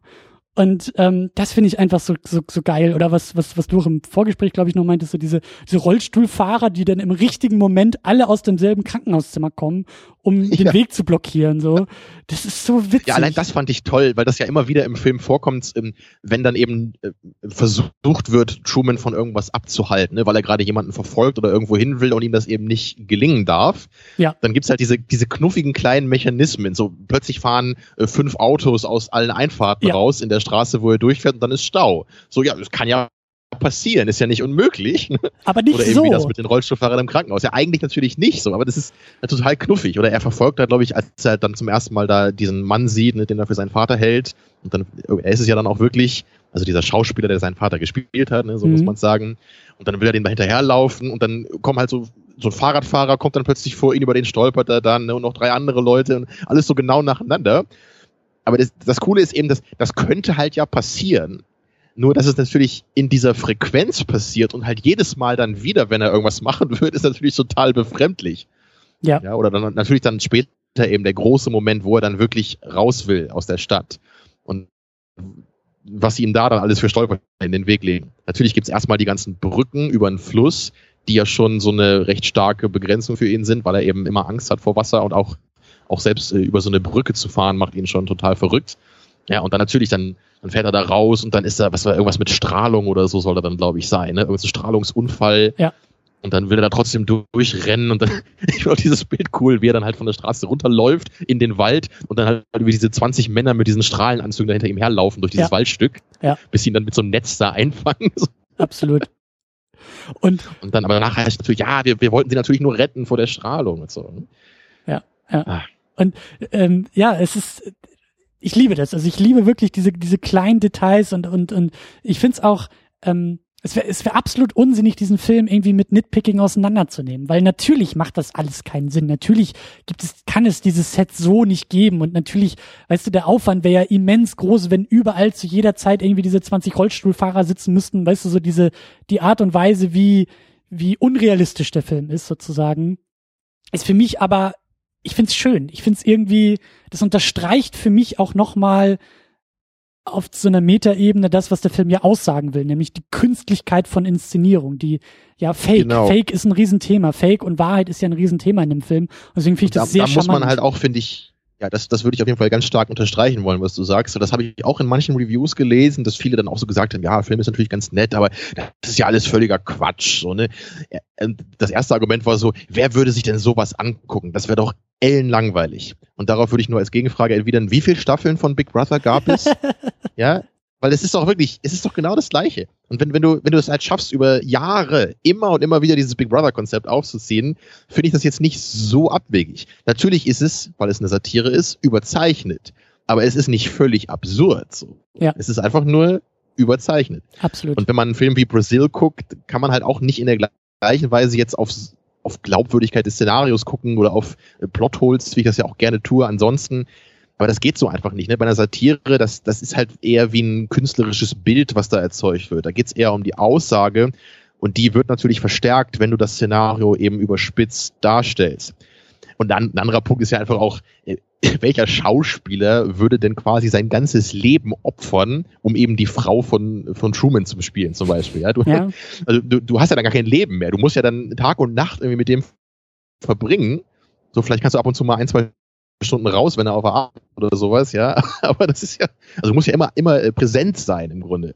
Und das, äh, das würde ja niemand machen, so letztendlich. Ne? Aber natürlich, es ist wieder der Witz dabei. Ja. So, natürlich würde es keiner machen, aber die Aussage, die dahinter steht, diese, diese Superlative in dieser Inszenierung, so das ist ja gerade der Witz.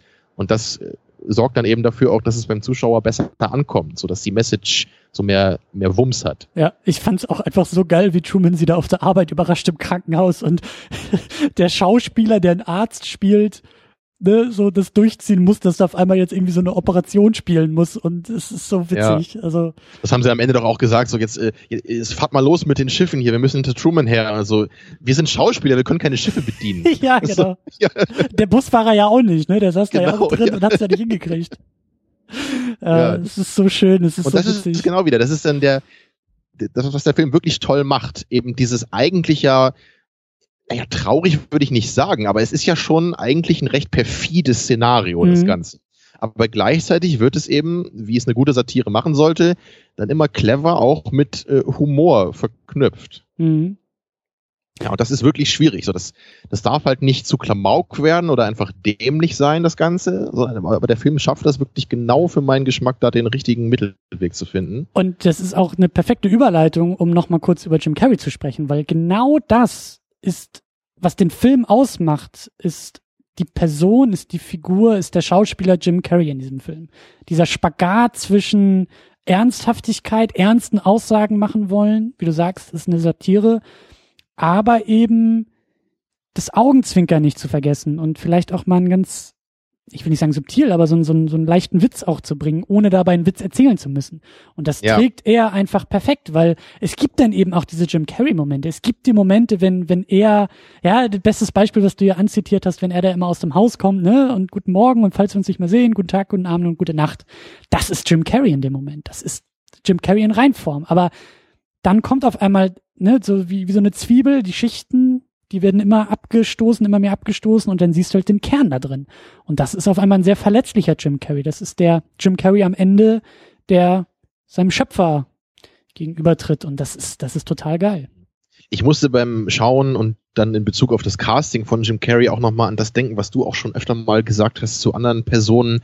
Einfach wie, wie clever es halt ist, äh, diesen Schauspieler in dieser Rolle zu casten ich weiß gar nicht mehr, wann du das schon mal erwähnt hattest. Weißt du das noch? Das äh, ich glaube bei Justin Timber, bei, bei Ben Affleck habe ich das, glaube ich, zu Gone Girl gesagt. Ja, stimmt, genau. Und bei Justin Timberlake in Social Network, oder genau. was war das? Ja, da hatten wir nämlich schon mal darüber gesprochen, ne? über dieses, dass du die, diesen Schauspieler eben kennst und weißt, was der sonst auch so macht oder diese Person. Und dann siehst du sie jetzt in einem gewissen Film oder auch hier bei Harry Potter, denke ich gerade noch, das hatte Daniel auch gesagt, bei ähm, Gary Oldman als Sirius Black. Ja. Ne, dieses so, du weißt eben, was der Schauspieler sonst immer spielt, deswegen denkst du, ah klar, ne, das ist der Bösewicht, so, das ist der brutale Mörder, das ist klar. Und hier hast du eben Jim Carrey dann auch in so einer cleveren Weise, weil er, er ist ja wirklich dafür bekannt gewesen, eben diese familienfreundlichen, lustigen Filme zu machen, die in so einer heilen Welt spielen, ne, wo nicht, wo nichts Ernstes jetzt wirklich auf dem Spiel steht, wo es halt darum geht, dass eigentlich die ganze Familie zusammen Spaß hat, so wie bei Ace Ventura jetzt, ne, oder die Maske. Mhm. Und das, das ist natürlich schon cool, dass, aber das passt einfach, so dass dieser Schauspieler jetzt auch in dieser fiktiven Show jetzt diese Rolle spielt. Also ohne es aber zu wissen im Grunde. Ne? Also das, mhm. das ist wirklich eine, eine knuffige Idee. Es ist, es ist der inhaltliche Bruch, der im Schauspieler oder mit den Erwartungen an den Schauspielern auch passiert. Also Carries Besetzung bricht mit Erwartungen, die wir haben, genauso wie eben der Film mit seiner eigenen Erzählung bricht und ja auch irgendwann sagt, übrigens, das, was du hier siehst, ist alles falsch. ist gar genau. nicht das, was du dachtest. Und genauso gehst du an, an Jim Carrey irgendwie ran. Und äh, interessant eben auch, dass er, das war ja sozusagen der erste Film, der erste Versuch ähm, für Carrey aus diesen, aus seiner Erwartung, aus seinem Typecasting auszubrechen. Und er hat für diesen Film, also seine normale Gage war zu dem Zeitpunkt 20 Millionen Dollar für den Film. Also er war wirklich absolut on top of his game. Er war wirklich einer der teuersten Schauspieler in Hollywood und hat für den Film seine Gage zurückgestuft und hat gesagt, ich will diese Rolle spielen, ich will diesen Film machen und hat dann nur 12 Millionen Dollar Gage genommen für den Film, äh, weil er das wollte, weil er diesen, diesen, diesen, ne, er wollte auch in diese Richtung sich ausweiten und zeigen, dass er eben auch dieser Schauspieler sein kann. Ja.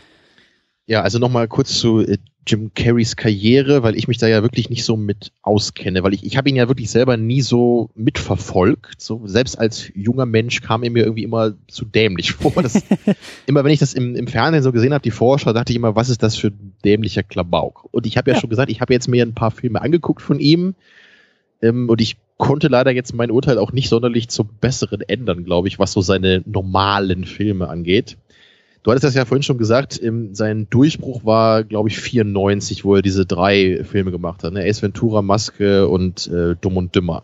Mhm. So, das waren ja, glaube ich, alles drei auch äh, sehr erfolgreiche Filme, so zumindest beim Publikum. Gut, ich meine, welche ja, Comedy kriegt ja. schon gute Kritiken so, ne? Ja. Und danach ging es natürlich dann richtig los äh, mit seiner Karriere und ich habe jetzt auch noch mal diesen Liar Liar angeguckt, also der Dummschwätzer heißt der, glaube ich, auf Deutsch. Den finde ich auch sehr süß, ja. Ja, den fand ich echt furchtbar. Also den muss ich, also das war glaube ich der, den ich am wenigsten mochte von den paar, die ich jetzt geguckt habe. ich habe jetzt, äh, das, das muss ich sagen, ich habe jetzt die alten nicht geguckt von 94, weil ich da irgendwie dachte, so ich, ich glaube, das ist wirklich nichts für mich. Mhm. Schien mir so, deswegen habe ich jetzt überlegt, okay, ich gucke vielleicht dann doch ein paar etwas spätere Filme, wo die Prämisse noch ein bisschen interessanter klang. Und das eine war eben jetzt der. Und ich, ich habe beim Schauen einfach nur gedacht, so, wow, ich, ich habe noch nie jemanden gesehen, der sich den ganzen Film lang so dermaßen zum Affen macht wie Jim Carrey in dieser Rolle. Also ich, ich weiß nicht, ich fand das einfach nur anstrengend. Aber ich, ich sage das ja nicht, um jetzt einfach nur auf Jim Carrey rumzureiten. Ich weiß ja, dass viele den toll finden. Ich, ich sage es jetzt nur, um vielleicht mhm. von dir gleich mal ein bisschen zu hören, was denn eigentlich so der Reiz dabei ist oder wie man das vielleicht eher sehen sollte, um, mhm. um da mehr draus zu ziehen. Also wie gesagt, das war jetzt der eine Film, den ich gesehen habe. Und dann habe ich halt auch diesen Man on the Moon gesehen. Den fand ich also deutlich besser auf jeden Fall. Jetzt auch nicht sonderlich toll. Aber ich glaube, warum ich den Film nicht so richtig mochte, war eher, weil das Thema nicht so ganz mein Fall ist. Ich habe halt zu diesem Andy Kaufman auch nicht so wirklich einen Bezug. Ich habe mir dann noch mal ein paar Comedy-Sachen angeguckt von dem und ich, ich glaube, so das, ich, ich, weiß nicht, das ist einfach zu meta für mich. also manche sagen ja immer so, er, er wäre so der erste Troll noch vor dem Internet gewesen. So und so diese, diese Non-Comedy und das halt so krass zu zelebrieren, ich, ich weiß nicht, das kommt bei mir nicht so richtig an. Ich, ich glaube, ich mag dann, wenn überhaupt, dann lieber so den klassischen Stand-up, wo halt wirklich jemand Witze erzählt. Das finde ich jetzt auch nicht super geil, aber da gibt es ein paar Leute, die ich dann ganz lustig finde. Du, also ja. dazu nur, ähm, ich, ich kann das auch aus der Entfernung, das ist für mich eine absolute Kunstform. Also das, was Andy Kaufman da gemacht hat, also die Nummer mit äh, zumindest was da im Film irgendwie durchkam, als er doch ein Fernsehprogramm gemacht hat, was mit Bildstörung arbeitet, weil er es super lustig findet, wenn der Fernsehzuschauer denkt, sein Fernseher ist kaputt, aufsteht und den Fernseher äh, kalibriert. Ja, ja. Und das war ne, zum Thema Trolling so. Ja, und, und, diese ganzen Sachen, die man da im Film sieht, die hat er ja auch wirklich alle gemacht. Das ja? habe ich danach mal gelesen. Also auch diese Geschichte mit diesem Frauenwrestling. Ja, ja. Also dass er da auf die Bühne geht und sagt so, ja, jede Frau, die mich jetzt hier im Wrestling schlägt, die kriegt 500 Dollar von mir. Und dann haben sie das ja echt irgendwie so riesig aufgezogen. Oder die Schlägerei. event davon gemacht. Ja, die Schlägerei in der, in der Late-Night-Show. So, das ja, das habe ich mir auch angeschaut, genau, was ja dann auch so gestaged war. Und, aber damals war das halt, glaube ich, auch nicht so offensichtlich, wie sowas jetzt heute wäre, weil man das halt einfach nicht kannte. Ja. Also in gewisser Weise ist das schon interessant, was der Typ gemacht hat, so aber ich finde es eigentlich nicht wirklich witzig, so in, in erster Instanz. Ja, und, und im Film ist es so, dass das Ganze ist ja so ein Biopic und das finde ich halt auch immer ein bisschen schwierig, so mit, mit vielen mhm. Zeitsprüngen und dann plötzlich hat er da seine Freundin und man weiß gar nicht, woher die sich kennen, was die ineinander sehen und dann plötzlich wird er krank und stirbt oder auch nicht, ne? Das ist ja die Verschwörungstheorie, hat er seinen mhm. eigenen Tod wirklich mhm. gefaked. Und das, fand ich nur ganz witzig, weil ich das, das, also das, ich, ich weiß nicht genau, wann er gestorben ist, ich glaube 84 oder so. Und dann hat er ja gesagt, so eigentlich müsste man ja eigentlich mal seinen eigenen Tod faken und 20 Jahre später dann wieder auftauchen. Das ja. hat er vorher immer gesagt. Und als er dann gestorben ist, äh, haben dann eben 20 Jahre später irgendwie seine ganzen Freunde irgendeine Party veranstaltet mit Welcome back, Andy. Und bei Wikipedia stand dann nur so, but he didn't uh, appear. Ja, ja, ja, ja. Aber ja, das meine ich zum okay. Thema Kunst, weißt du, das ist, das ist pure Kunst. Das ist das Lossagen von sich, von sich selbst und irgendwie aufgehen in einer größeren Sache. Also das, äh, ja. ja. Aber ähm, lass, lass mich noch ein paar Filme kurz in, äh, erwähnen und dann, mhm. äh, ich mache das jetzt kurz und dann äh, gebe ich den Erzählsack zu dir, der mir dann erklären darf, was so toll an Jim Carrey ist. Ich habe dann noch einen recht neuen gesehen, Yes Man heißt der, kennst du den? Ja. Wo Jim Carrey sich sagt, ich will jetzt ein Jahr lang Ja zu allem sagen. Der, der war auch ein bisschen besser als Liar Liar, fand ich, ähm, weil auch die Prämisse wieder ganz nett klang. Aber ich, ich habe bei diesen Filmen immer das Gefühl, dass so, die Prämisse ist ganz witzig, so, und die erste Hälfte hat auch ein paar Momente, die durchaus lustig sind. Aber am Ende wird das dann einfach für meinen Geschmack immer in so eine total äh, blöde Liebesrichtung gedrängt. Ne? Dann immer so, oh, ich erkenne jetzt wieder den, den Wert meines Lebens und ich verliebe mich in ein Mädchen und wir haben jetzt zusammen eine schöne Beziehung und so. So viel Good Movie.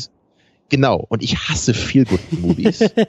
so, weil wenn ich Filme gucke, will ich mich danach richtig scheiße fühlen eigentlich. Also auf eine produktive Weise natürlich. So dass ich eben Deswegen mag ich halt eher Dystopien als Utopien, nicht so wie du ne? bei Science Fiction. Ich mhm. mag irgendwie, ich mag sehen, wie Charaktere zerbrechen, wie in, ne, oder in dieser in so einer Downward Spiral sind, wie bei Scarface und solche Sachen. Ne? Das ist halt was, was, was mir was gibt. Mhm. Aber dieses so, wo am Ende alle glücklich sind und sich lieb haben und verstehen, was sie falsch gemacht haben, das ist ne, wie bei Bruce Almighty auch, den ich auch nachgeholt habe. Mhm. Das geht alles in die gleiche Richtung. Immer so witzige Prämisse, paar coole Witze, aber dann am Ende so das letzte Drittel, letzte Hälfte immer so, ah, es ist alles so lieb und nett und man fühlt sich einfach nur wohl, wenn man fertig ist, idealerweise. Äh, bei mir dann nicht so.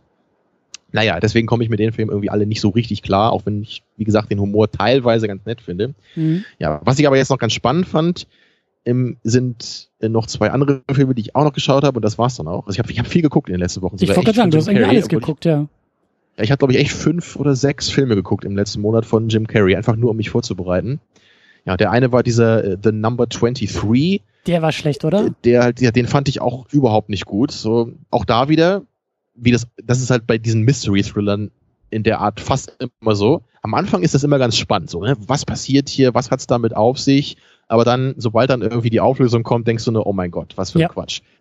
Der hat mich auch sehr an diesen Knowing mit Nicolas Cage erinnert, der auch sehr ähnlich war. Also am Anfang cooles Mystery und dann, oh Mann, ey. Ja, und hier, der war auch sehr vorhersehbar, so mit der Auflösung fand ich. Also es gab so zwei, drei Sachen, wo man sich dachte, eins von diesen Auflösungen muss es auf jeden Fall sein. Und natürlich war es das dann auch.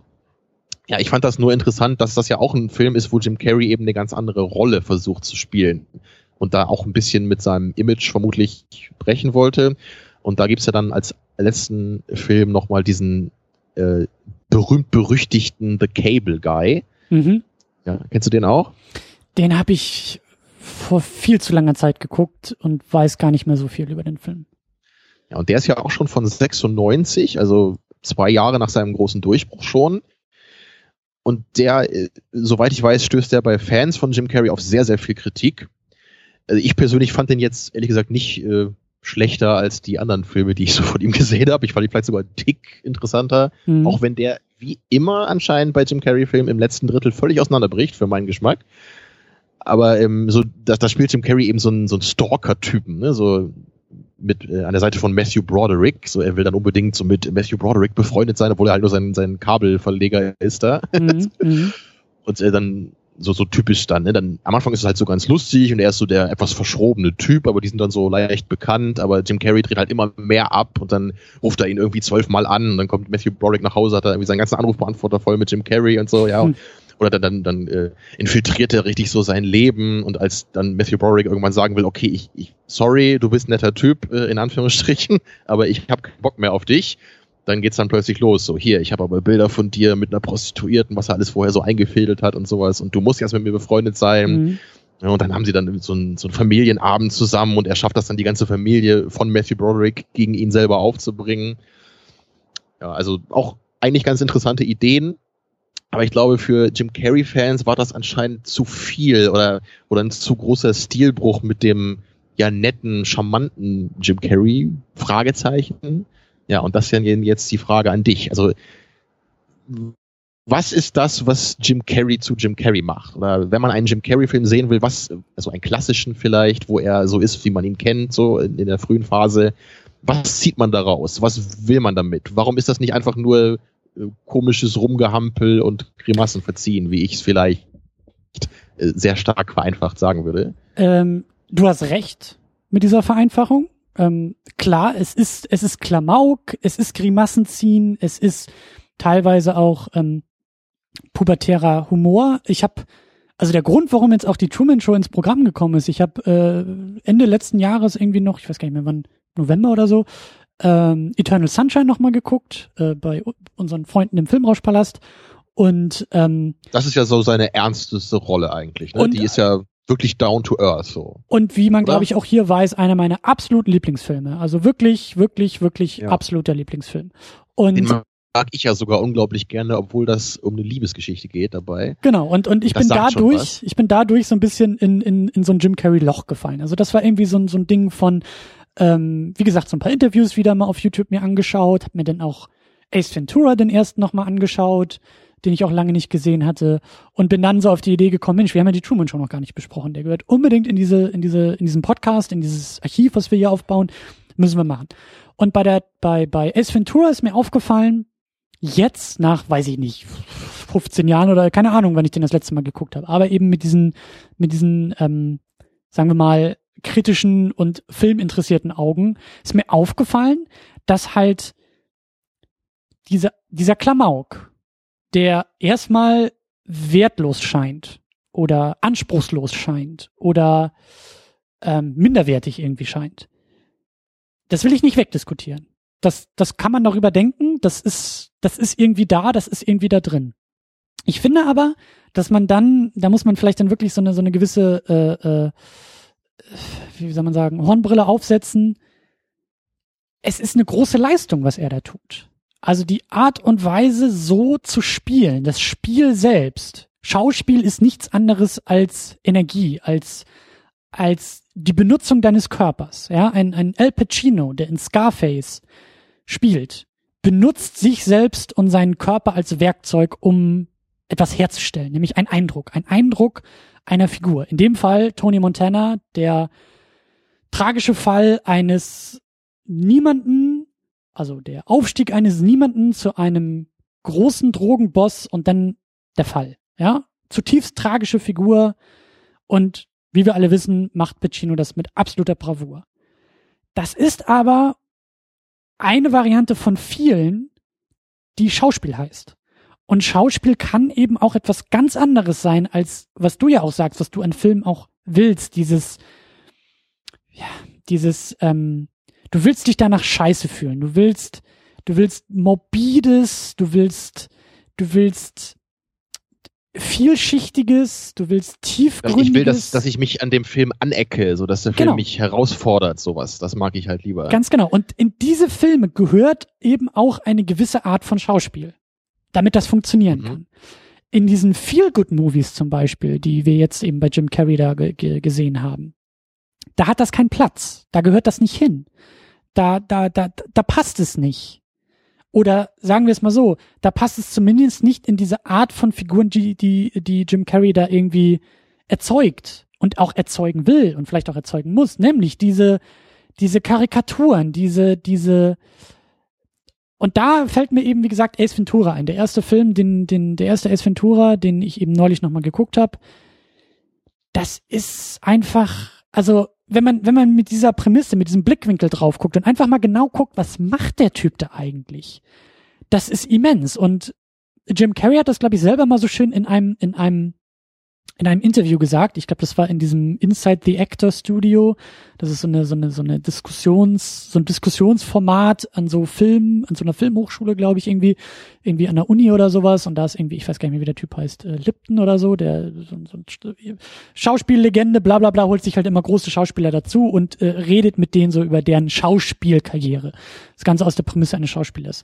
Und äh, Jim Carrey hat da, glaube ich, mal gesagt, ähm, Schauspieltraining müsste eigentlich so funktionieren, dass man nicht nur seine Rolle irgendwie spielt, sondern gleichzeitig von allen Seiten mit Tennisbällen beworfen wird, weil man immer noch in der Lage sein muss, das zu spielen, was man sich da ursprünglich überlegt hat. Weil ein Filmset unfassbar, ähm, wie sagt man, busy, unfassbar ähm, viel beschäftigt ist, jeder hat da irgendwelche Aufgaben, jeder macht da irgendwie was. Also es ist ja nicht dieses isolierte Setting, was wir nachher auf dem Schirm sehen, nämlich diesen einen Ausschnitt eines Filmsets, auf den die Kamera und das Licht gerichtet ist, sondern in Wirklichkeit passiert da ganz viel drumherum. Und in diesem Setting, auf dieser Art Bühne, passiert Schauspiel. Und du musst halt als Schauspieler in der Lage sein, genau das abzurufen, was du in dem Moment erzeugen musst, erzeugen willst und brauchst für deine Rolle.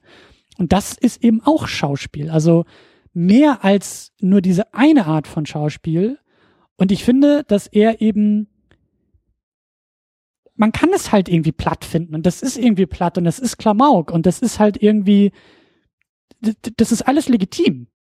Aber ich finde, dass das Spiel selbst, das hat auch einen Wert. Also die Möglichkeit, wir haben ja auch oft gesagt, äh, wenn wir uns auch ein bisschen über die Oscars lustig gemacht haben. Und wir sind mitten in der Award-Season, ne? Golden Globes waren neulich, Oscars-Nominierungen äh, kommen bald raus.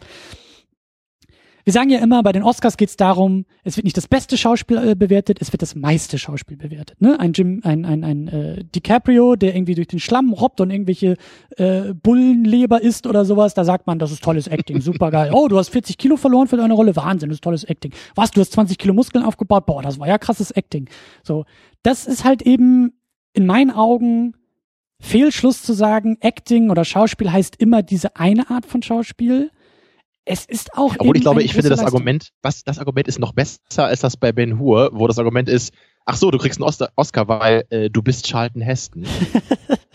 ich wüsste nicht, welches Argument man da sonst anbringen sollte. Ich will jetzt auch nicht unbedingt sagen, dass ähm, ein Jim Carrey in Ace Ventura einen Oscar bekommen sollte, wie ein äh, Al Pacino für Scarface einen Oscar, einen Oscar bekommen sollte. Darum geht's nicht. Aber es geht für mich erstmal darum, das zumindest nebeneinander zu stellen und nicht zwangsläufig zu sagen, naja, das eine will mich nur zum Lachen bringen und tut es auf vielleicht sehr platte Art und Weise, also ist es minderwertig, während das andere mich zum Nachdenken äh, anregt und das ist dadurch hochwertig. Nee, gut, ich, da hast du schon mal ja? recht, da würde ich dir zustimmen. Das ist, ich sehe natürlich hier ähm, dass ich einen Schauspieler vor mir habe, der auch ein bisschen was tut, so der halt eine Idee hat und die umsetzen will. Und gleichzeitig sehe ich ja auch bei Jim Carrey, auch wenn mir eben vieles nicht so wirklich gefällt, was er gemacht hat, ich würde auch nicht sagen, dass er ein schlechter Schauspieler ist, so, weil gerade eben bei Truman Show, bei Man on the Moon, bei Eternal Sunshine, da sehe ich ja wirklich, dass der Typ wirklich gut schauspielern kann. Nur leider ist es für mich so, dass er eben einfach eine Art von Schauspiel verkörpert, die mich so überhaupt nicht anspricht. So, das, das liegt wahrscheinlich wirklich daran, weil es eben oft mit dieser Feel-Good-Mechanik verbunden ist dann, dass ja. am Ende alles so darauf hinaufläuft und weil ich generell auch einfach nicht so ein großer Freund von Comedies bin. Also mhm. das muss man natürlich sehr differenziert betrachten. Natürlich gibt es sehr viele Filme, die man als Comedy bezeichnen kann, die ich auch gerne mag. Aber es gibt wenige Filme, die so ja so in Reinform Comedies sind, die ich wirklich ganz toll finde. Also sagen wir mal sowas wie Naked Gun jetzt, ja, das ist halt eine, eine Reinform Comedy, die finde ich toll. Aber sowas gucke ich jetzt sehr, sehr selten. Und da mache ich mich jetzt auch nicht so auf die Suche, so was für eine neue Comedy kommt denn jetzt raus, ne, sowas. Das finde ich normalerweise nicht so spannend. Ich mag das dann, wenn eher, wenn Filme auch so eine lustige Dimension vielleicht haben. So, aber ja, sowas wie äh, Ace Ventura ist halt eine klassische Comedy, würde ich jetzt sagen. So die das guckt man ja, weil man eben eine gute Zeit haben will und ja. lachen möchte. So. Was ja voll okay ist, nur ist einfach wirklich gar nicht so mein Beuteschema. Ich denke, das äh, verstärkt das wahrscheinlich schon. Ja, aber was du gerade zu Schauspiel noch sagtest, da musste ich nochmal an meine neuliche Sendung von The, nee, nicht Sendung, Sichtung von The Recruit denken. Und zwar, weil der mit Al Pacino ist, deswegen habe ich ihn geschaut mhm. und mit Colin Farrell. Und ich habe ihn trotzdem Deswegen hast du nicht geschaut. Ja, genau, mit einem Auge dann, ja. Ja, aber das, das war natürlich eine besonders interessante Erfahrung, weil ich eben meinen Lieblingsschauspieler an der Seite von einem der Schauspieler gesehen habe, mhm. die ich am mhm. wenigsten abkann. Mhm. Und ich musste bei der Sichtung, also äh, das sage ich jetzt mal, ihr könnt alle was lernen. Ich habe bei der Sichtung, glaube ich, herausgefunden, wie man die perfekte Colin Farrell Impression machen kann oder wie man genauso spielen kann wie Colin Farrell. Das kann jetzt jeder mal zu Hause nachmachen. Mhm. Und zwar geht es folgendermaßen. Also man muss halt sich hinsetzen und man muss versuchen, sein Gesicht vollkommen zu entspannen. Ja, also vollkommene Entspannung. Und jetzt, also in diesem Zustand muss man bleiben. Und jetzt beginnt das Schauspiel. Und jetzt muss man versuchen, alles mit der Augenpartie zu machen. Man darf niemals irgendwas unterhalb der Augen bewegen. Also wenn man spricht in der, beim Schauspiel muss man es so Über die Augen unbetont machen. und lang und langweilig machen, wie es nur geht und nur die Mundbewegung machen, so wie es gerade so sein muss, damit die Worte entstehen. Und man darf nur die Augenbrauen bewegen oder die Augen meinetwegen. Es ist nicht, nicht ganz so einfach zu machen, aber wenn man das perfektioniert hat, dann kann man auf jeden Fall die nächste Colin Farrell-Rolle auch nachspielen. So, jetzt habe ich auch äh, hier Bildungspodcast ja. meine Aufgabe äh, erfüllt heute. Die Second Unit, ja. der Schauspiel-Podcast Nummer eins. ja. Ja, und äh, wie man vielleicht gerade daran hören konnte, bin ich bei Colin Farrell nicht so der Meinung, dass er so ein richtiger Schauspieler ist. Aber siehst du? Weil der ist, das ist halt so ein Typ, der ist halt da, ne? Der ist halt im ja. Bild und der ist als irgendeine Figur gecastet, aber der macht eben nichts. Der macht nichts mit seinem Körper, der macht nichts irgendwie mit was, was mir irgendwie im Gedächtnis bleiben würde. Und deswegen finde ich ihn so, so furchtbar. So, weil es mich anöde, den zu sehen. Absolut. Und das ist natürlich was bei Jim Carrey, das ist was ganz anderes. An dem reibst du dich wahrscheinlich eher, wenn du den nicht magst. Aber ich kann mir jetzt schwer vorstellen, dass jemand einen Jim Carrey-Film sagt äh, und dann äh, guckt und dann am Ende sagt, ja, wer war nochmal dieser Jim Carrey? Was hat denn der gemacht in dem Film? Weiß ich gar nicht mehr. So ist mir gar nicht so aufgefallen beim ja. Anschauen. Ja, das absolut. wird nicht passieren. Absolut. Ähm, ja, Jim Carrey ist genau das Gegenteil dann von Colin Farrell, weil da bewegt sich alles am Körper und das ist, äh, ich, also es ist, es ist schwer, finde ich, müssten wir eigentlich auch noch mal mehr machen, über Schauspiel zu sprechen. Wir sind keine Schauspieler, aber ich, ich ähm, entdecke das Schauspiel auch mittlerweile neu und anders für mich und denk mehr drüber nach und es fällt mir auch mehr auf. Und wie gesagt, das sind für mich so Begriffe wie Energie, ja, also jetzt nicht irgendwelche Mambo Jumbo Energie, sondern wirklich Körper, ja, wie, wie wird der Körper, wie wird Energie aus dem Körper auf die Leinwand präsentiert, ja, das kann total subtil sein. Wie du sagst, so, Colin Farrell hat wahrscheinlich gar keine Energie und transportiert auch keine, Vielleicht meint er, das ist irgendwie cool und Absicht oder so, aber okay.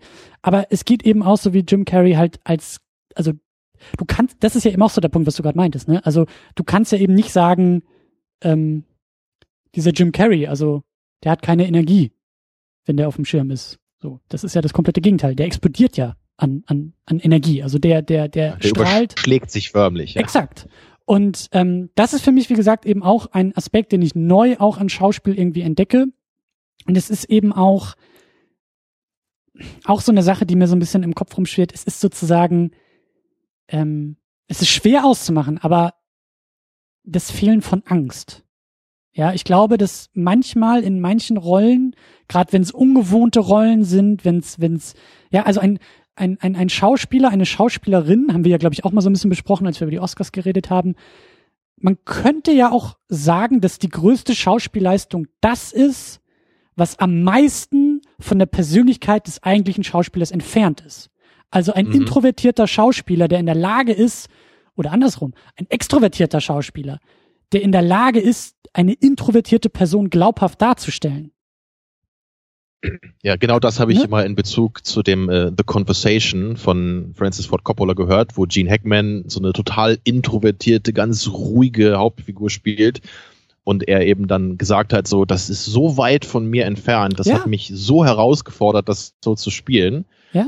Und das ist natürlich wirklich eine spannende Geschichte dann. Und das hängt auch, glaube ich, eng mit einer Sache zusammen, die mir schon immer sehr, sehr wichtig war bei Schauspiel oder zumindest bei Schauspielern, die ich persönlich gerne mag, kann man das immer wieder finden, dass das, ähm, also bis auf Schwarzenegger vielleicht, wenn man ihn Schauspieler nennen möchte, ja, aber dass das äh, Leute sind, die ganz vielschichtige Rollen spielen. Das mhm. hat mich schon immer interessiert. Und deswegen gucke ich halt auch sowas wie Death to Smoochie, wo Edward Norton mal in so einem lila Nashorn-Kostüm rumläuft, ja, weil das halt, natürlich ist es nicht sein bester Film, aber das ist was, was mich interessiert, ja. ihn mal so zu sehen. Und deswegen Absolut. mag ich heutzutage eben Leute wie Jake Gyllenhaal, wie Tom Hardy, weil die in jedem Film ja, oder in sehr vielen Filmen zumindest, eine ganz andere Rolle spielen als die, die man vorher gesehen hat von ihnen. Und das meine ich Und auch das, so ein bisschen mit angstfrei. Das meine ich auch so ein bisschen mit angstfrei. Wenn ich, wenn ich mhm. das Gefühl habe, der Schauspieler als, als Mensch, als Künstler, als Typ, ähm, ist in der Lage, sozusagen, ja, vielschichtig zu sein, vielfältig zu sein und damit auch keine Angst vor Veränderung zu haben.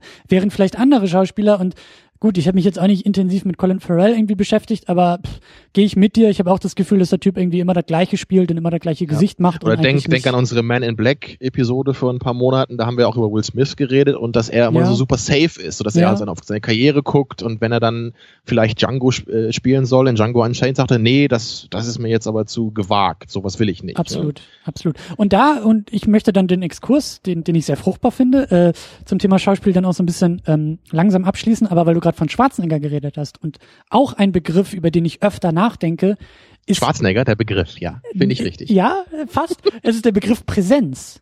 Also mhm. etwas ganz Banales, etwas, worüber wir auch eigentlich, also gerade ne, wir äh, super aufgeklärten und auch total weltoffenen und irgendwie weltverbessernden, vielleicht politisch links motivierten Leute irgendwie aussehen. Ja, so etwas ganz Banales wie Aussehen ja, eine schöne Schauspielerin, ja, ein schöner Schauspieler. Das ist auch irgendwo ein eigener Wert. Natürlich ist das, ist, die, ist, die, ist, der, ist der Balanceakt sehr, sehr gering, dass man Leute nur auf ihr Aussehen reduziert und irgendwie sagt, oh, weil du irgendwie ein schönes Gesicht hast, hast du keine Persönlichkeit oder andersrum. Darum geht's nicht, aber einfach nur, und da denke ich irgendwie auch öfter über meine, meine Illusion vom klassischen Hollywood, wo, glaube ich, sehr viel über Aussehen, noch mehr über Aussehen auch ging. Ähm, Gerade die klassische Hollywood-Schönheit, ja, die, die blonde Frau im Drei-Punkte-Licht ausgeleuchtet und so, äh, 50er, 60er Jahre so, oder vielleicht eher 50er. Ähm, das ist halt auch so eine Sache, darüber müssten wir eigentlich auch noch mal mehr reden, ja. Also Präsenz und Präsenz über Aussehen. Ein Schwarzenegger, der einfach, wie wir auch schon oft gesagt haben, der sieht einzigartig und eigen aus. Mit diesem, mit diesem Muskelpaket, ja, mit diesem, mit diesem starken Gesicht. Wenn er den Mund aufmacht, dann kommen nur noch diese wirren Formulierungen und Sätze und Enough Akzente talk. raus, ja. Aber einfach mal völlig losgelöst von, von Wertung oder von, von Geschmack irgendwie mal, also, weißt du, wie du gerade gesagt hast, einen Schwarzenegger kannst du nicht verwechseln. Einen Schwarzenegger wirst du auch nicht im Film übersehen. So. Und das finde ich ist ein Aspekt oder ist auch eine Komponente von Schauspiel, über die ich zumindest jetzt immer mehr nachdenke, wenn ich wirklich auch manchmal da sitze und sag, ha, Präsenz, Aussehen, ja, wie, wie, wie, also, ähm, wie funktioniert das im Film? Und hat das nicht vielleicht auch irgendwie seine Berechtigung? Weil es gibt Rollen, es gibt Kontexte, in denen das ein zentrales Element ist für das, was erzählt wird. Und das ist jetzt nicht ja, irgendwie da, automatisch da schlecht immer, oder sowas. Da denke ich immer an Once Upon a Time in the West, äh, wo, glaube ich, Sergio Leone meinte, warum er ähm, Charles Bronson gecastet hat, weil er eben ein Gesicht habe, mit dem man eine Lokomotive aufhalten könnte. ja, und das also, ist jetzt erstmal ja auch unabhängig vom Schauspiel so, sondern ja. einfach diese Ausstrahlung, die der Typ halt hatte. Das stimmt halt auch so. Ja, das ist wirklich, also ich finde, das ist, ich glaube, das ist so, das ist so banal, dass man es irgendwie übersieht und vielleicht auch gar nicht so gerne darüber reden will. Aber wie du sagst, so, wir gucken in diesem Film, wir gucken zwei Stunden, 90 Minuten auf auf eine Leinwand und das meiste, was wir dabei sehen, sind Gesichter. Und in dem Moment, wo du irgendwie, also da, da, da kommt doch auch schon viel hinzu, dass man sagt, also ich, ich, ich glaube die Rolle, ich glaube den Schauspieler nicht in der Rolle, weil der sieht für mich nicht so aus. Der ist zu schön, der ist zu hässlich, der hat eine zu große Nase, äh, die Haare sind falsch, so, das sind Aspekte, die wichtig sein können. Ne? Ja, also da fällt mir zum Beispiel äh, diese Geschichte mit Mystique ein aus den X-Men-Filmen. Da haben wir damals, glaube ich, auch drüber gesprochen bei dem letzten X-Men-Film oder ist inzwischen ja schon der vorletzte, den wir geguckt haben. So dieses äh, bei Mystique wird ja immer gesagt, ne, sie sie findet sich so hässlich, ne? Und ja. äh, die Welt akzeptiert sie nicht. Und es ist halt Jennifer Lawrence und so halt jeder Comicbook-Guy auf der Welt würde halt sofort mit Mystique in ihrer blauen Form auch irgendwie rummachen, ja. Und das ist so, also ich habe ja nichts dagegen, Jennifer Lawrence auf dem Bildschirm zu sehen, aber wenn die dann eine Figur spielt, die aufgrund ihres Äußeren schon fast depressiv ist, hat das eine etwas merkwürdige Konnotation. Ne? Absolut. Oder oder guck dir an, äh, Charlize Theron hat doch glaube ich ihren Oscar für Monster oder Monsters bekommen.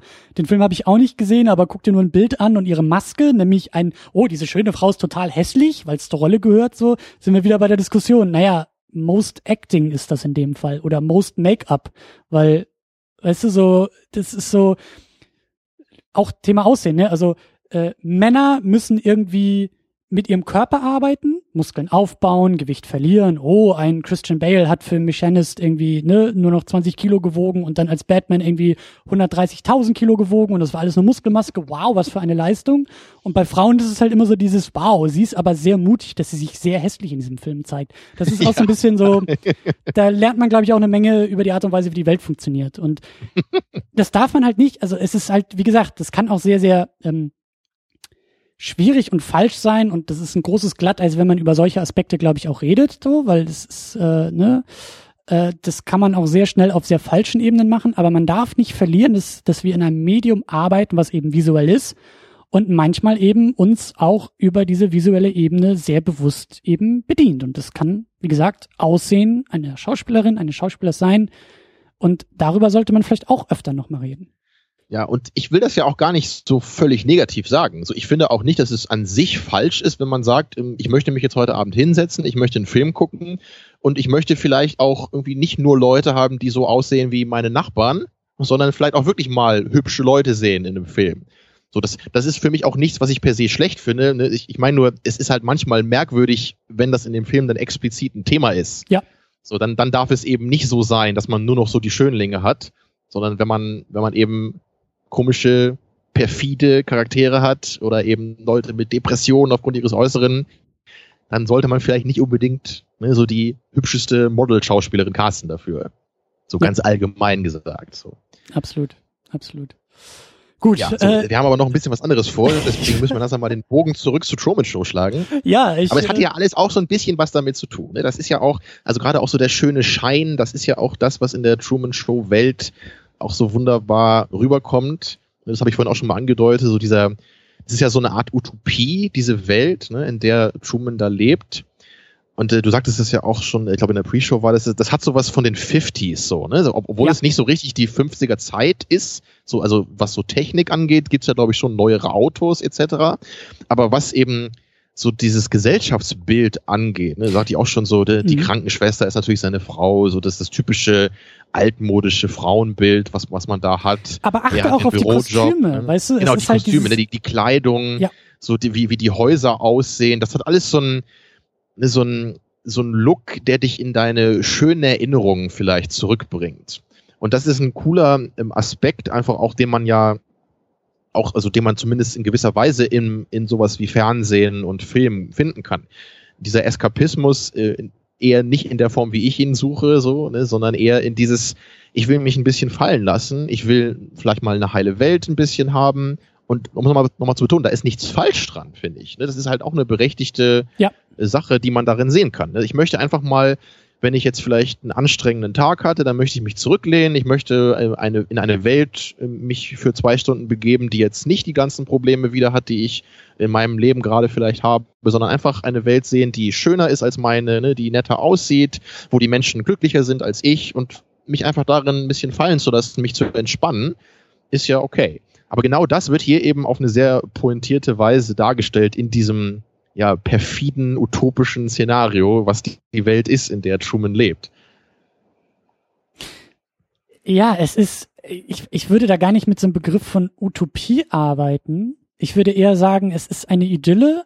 Es hat eher was für mich von so Postkartenmotiv. Es ist halt, Ja, das stimmt. Ich glaube, Idylle passt besser als Utopie. es ist, also Utopie ist für mich so etwas auf die Zukunft gerichtet. Also, ne, so eine, eine, eine Wunschvorstellung über die Zukunft oder eine Hoffnung an die Zukunft. Und das ist ja eigentlich auch eher so ein, so ein Rückgriff in die Vergangenheit oder eher so ein, ein, eine Art, eine Art Korrektiv. Das sagt doch auch äh, dieser, dieser Christoph, der, der Regisseur, der, der, der, der Meister der Inszenierung, der, der, ne, Oberaufseher in dieser, in dieser Truman-Welt, auch in dieser Truman-Fernsehshow, der ja alles irgendwie steuert und inszeniert, der, der, glaube ich, in einem, ich weiß gar nicht mehr, in einem Telefonat, was er da mit, mit äh, der, wie hieß sie, Laura oder so, ähm, äh, Lauren, genau, ähm, er sagt doch auch irgendwie so, ja, ich, ich erzeuge hier die perfekte Welt. Oder, oder ich, ich biete Truman sozusagen die bessere Welt. Äh, es, es gibt doch gar keinen Grund, aus dieser Welt auszubrechen, weil die Welt da draußen, die ist so, die ist so gefährlich und die ist so, ne, die hat so viele Aspekte, die es doch eigentlich, eigentlich zu ignorieren gilt oder zu überkommen gilt. Und hier in meiner Truman Show hat Truman doch das Beste, was er kriegen kann. Und äh, dementsprechend sieht's halt auch so aus. Ne? Es sieht halt alles irgendwie naja, es, es, es will perfekt aussehen, es will perfekt wirken und das ist so dieses, das ist so dieses Postkartenmotiv, so dieses, dieses und auch, wie du sagst, so das Gesellschaftsbild, was da so ein bisschen suggeriert wird und der, der, der, der Truman, der, der Everyday Man, der auch dann seinen Rasen irgendwie mäht mit dem uralten Rasenmäher und, und, ne, so Familie, Haus und irgendwie über Baby wird geredet und das ist Genau, alles und der so, Nachbarhund springt ihn an, so der Running Gag. Genau, Ja. genau. Und er kennt irgendwie alle Leute in seinem Ort und er ist so der, der, ja, er, er ist so, er lebt so seine kleine heile Geschichte, seine kleine heile Welt. So. Und das ist Ja. natürlich äh, genau das zentrale Thema des Films. Es ist natürlich ähm, auch wieder ein Indiz für dieses ähm, Motiv Fake. Also was ist eigentlich Wahrheit? Was heißt Wahrheit? Aber was ist überhaupt ja inszeniert und was ist künstlich oder unnatürlich oder ne was ja was ist eigentlich real? Das, Und äh, das ist auch wieder das, was natürlich ganz eng mit Matrix dann auch verwandt ist. So eben dieser Punkt, wenn du einmal an diesem Punkt bist, dass du merkst, irgendwas stimmt nicht, dann, dann kannst du nicht mehr zurück. Weil dann in dir dieser, dieser Drang nach der Wahrheit entsteht. Ja, und dem musst du Neugier. folgen. Ja, und wie das hier auch im Film so ähm, immer und immer weiter aufgebaut wird, finde ich auch sehr, sehr gut gemacht. Also gerade in so im mittleren Akt ist das hier, ne? wo, Mhm. wo Truman beg beginnt zu merken, das sind nicht einfach nur komische Zufälle, die hier passiert sind. So, irgendwas stimmt hier wirklich nicht. Es ist einfach zu viel, was hier nicht mit rechten Dingen zugeht. Und dann beginnt er immer mehr so selber Nachforschung anzustellen. Das ist der erste Schritt. So, er, Mhm. er beginnt sich umzugucken. Mhm. Ne, er beginnt die Leute genauer zu beobachten. Er verfolgt manche Leute. so, so ganz, ganz klasse, wie er mit ihr im Auto sitzt und sagt, du, ich kann dir sagen, was als nächstes passieren wird. Es kommt irgendwie der Fahrradfahrer vorbei, der Typ mit seinen Blumen und dann das Auto. Und warum weiß ich das? Weil sie alle im Kreis laufen. Ja. Ja, das ist, das ist Neo, Wo man der, auch wieder sagen kann, natürlich im Grunde, es würde überhaupt keinen Sinn machen, ne, in einer Show, wo die halt so viel Klar. Mühe äh, aufwenden, warum haben die nicht irgendwie fünf Autos? Aber das, was damit gesagt wird, ist natürlich das, äh, was wichtig ist in dieser Szene. Und es ist Neo, der den Code der Matrix erkennt. Es ist Neo, Genau der, der dahinter blicken kann, der hinter die Inszenierung blicken kann. genau, und wenn das Auto zum zweiten Mal vorbeifährt, dann ist es ein Déjà-vu und das bedeutet, dass etwas in der Truman Show geändert wurde. Oder Exakt. so. Ja, aber was äh, der, der tolle Moment ist dann, wo er dann auch zum ersten Mal beginnt, nur zu schauen. Und dann gibt es diesen tollen äh, Punkt, äh, wo er auf der Straße ist, da verfolgt er, glaube ich, gerade irgendjemanden und dann wird er fast von so einem Bus angefahren. Der Bus Mhm. bremst dann ganz kurz für ihn und dann erhebt er zum ersten Mal seine Hand, ne, Mhm. streckt die Hand vor den Bus und sagt so, stopp. Und die Musik kommt. Ja, und der Musikeinsatz ist auch richtig perfekt in diesem Moment. Das ist ein großartiger Moment, das ist einer der besten des Films. Wie er dann wirklich auf dieser Straße steht. Ich glaube, da gibt es auch so einen Shot, so, so top-down, ne, wie man ihn dann so von oben sieht, wie er wie so eine Art Verkehrspolizist fast so auf der Straße steht, so die Hände Ja. rausstreckt und sagt, stopp, Ja. es reicht. Ja. Hier stimmt irgendwas nicht. So, hört auf mit diesem Spiel, so ungefähr. Und das, das ist so ein, das ist halt wirklich ein Schlüsselmoment eigentlich, weil er zum ersten Mal dort äh, vom, von der Rolle des Beobachters äh, zum Protagonist wird eigentlich in dem Moment. Ja, und das äh, wird natürlich dann immer stärker, weil er dann später auch dann, äh, er ist, er ist dann auch dann irgendwann über diesen Punkt hinweg und beginnt dann ja wirklich einen Plan zu schmieden, wie er, Ja. also erst, erst, erst will er ja, das muss man schon differenzieren, glaube ich. Erst will er ja wirklich ausbrechen auf so eine noch recht radikale Weise, so dieses, ich setze jetzt meine Frau ins Auto, ich fahre jetzt hier irgendwie durch, ne, ich hau jetzt ab und das klappt dann eben nicht. Weil er sieht, okay, die Barrieren, die mir von außen auferlegt sind, die kann ich nicht überwinden. Dazu bin ich nicht mächtig genug. Mhm. Und dann wird er nämlich als letzter Schritt, er muss dann erkennen, wie er das System mit seinen eigenen Mitteln austricksen kann. Und dann, wenn, dann muss das muss ihm bewusst werden, okay, ich werde beobachtet. Und dann irgendwann inszeniert er ja diese Sache, dass er sich schlafen legt, Mhm. wo man auch wieder sagen kann, was für ein Quatsch. Natürlich gucken sie nur auf seinen Raum, äh, wenn er sich da schlafen legt und draußen guckt keiner mehr hin. Wie kann er da entkommen? Völliger Quatsch. Natürlich ginge das nicht in diesem Szenario, da könnte er wahrscheinlich einfach nichts machen. Aber so wie es hier ist, finde ich es halt total gut, weil damit eben metaphorisch äh, gesprochen der nächste Schritt so schön eingefangen wird. So, er, er benutzt nämlich die Inszenierung für seine für seinen eigenen Vorteil, indem er die Kamera austrickst, ne, indem er diese Puppe ins Bett legt und dann so unten links aus dem Bild kriecht, ja, und dann eben flüchtet und sich dann im allerletzten Schritt seiner eigenen Angst stellt, ne, dieser Ja. dieser Angst vor dem Wasser und dann aufbricht, ne, so richtig in See sticht, ne, so da ist ja auch da ist auch diese Entdeckergeschichte, so Ja. das, das gab es ja auch in dieser Rückblende einmal, äh, wo dann da ist er da in der Schule als kleiner Junge und er sagt, ich will Entdecker werden und seine Lehrerin äh, zieht den äh, den Atlas äh, runter vor der Tafel und sagt, sorry Truman, du bist zu spät, alles wurde schon entdeckt. Ja.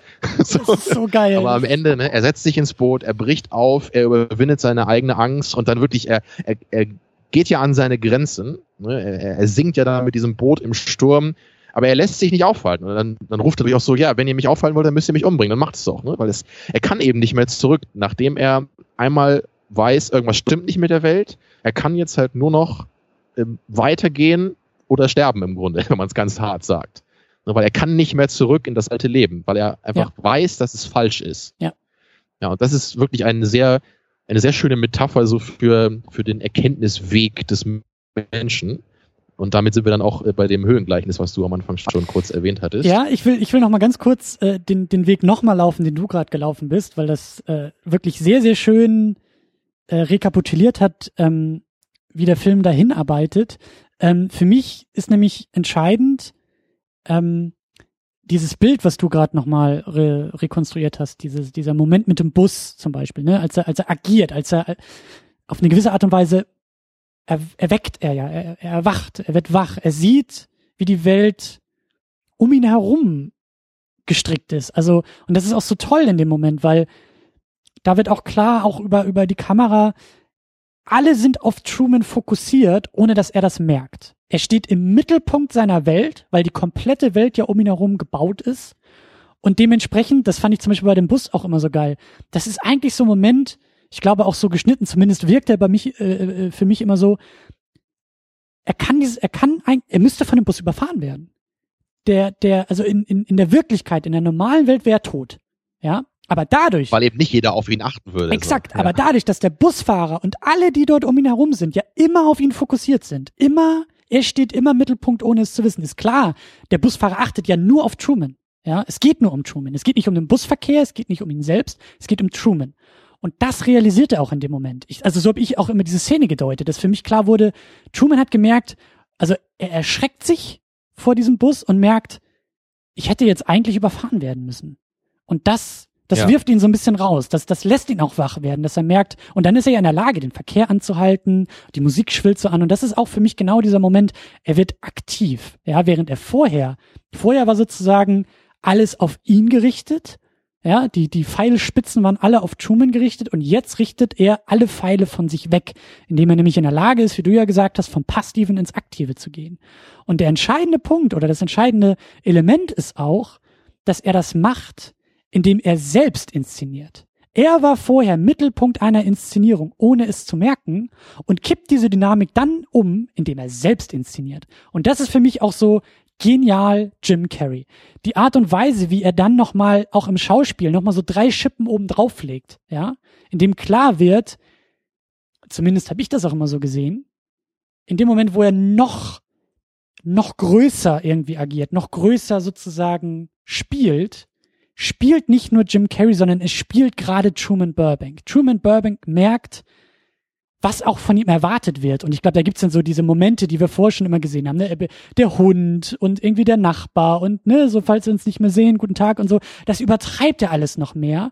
Was für mich so ein stiller Protest ist von, ich weiß, irgendwas stimmt hier nicht. Und ich weiß, dass diese Welt auf mich reagiert.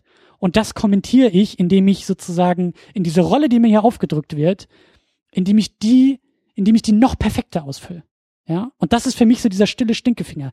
Damit beginnt seine Rebellion. Ja. Und die Rebellion ist Genau eben das. nicht die Inszenierung abzulehnen, sondern anzunehmen und zu sagen, alles klar, ihr wollt hier eine Inszenierung von mir haben und ihr richtet sie, ihr richtet euch alle irgendwie nach mir, könnt ihr haben, wenn ihr wollt. Und das Se- ist jetzt, seine, seine Rebellion ist quasi die perfekte Konformität in dem Fall. Mhm.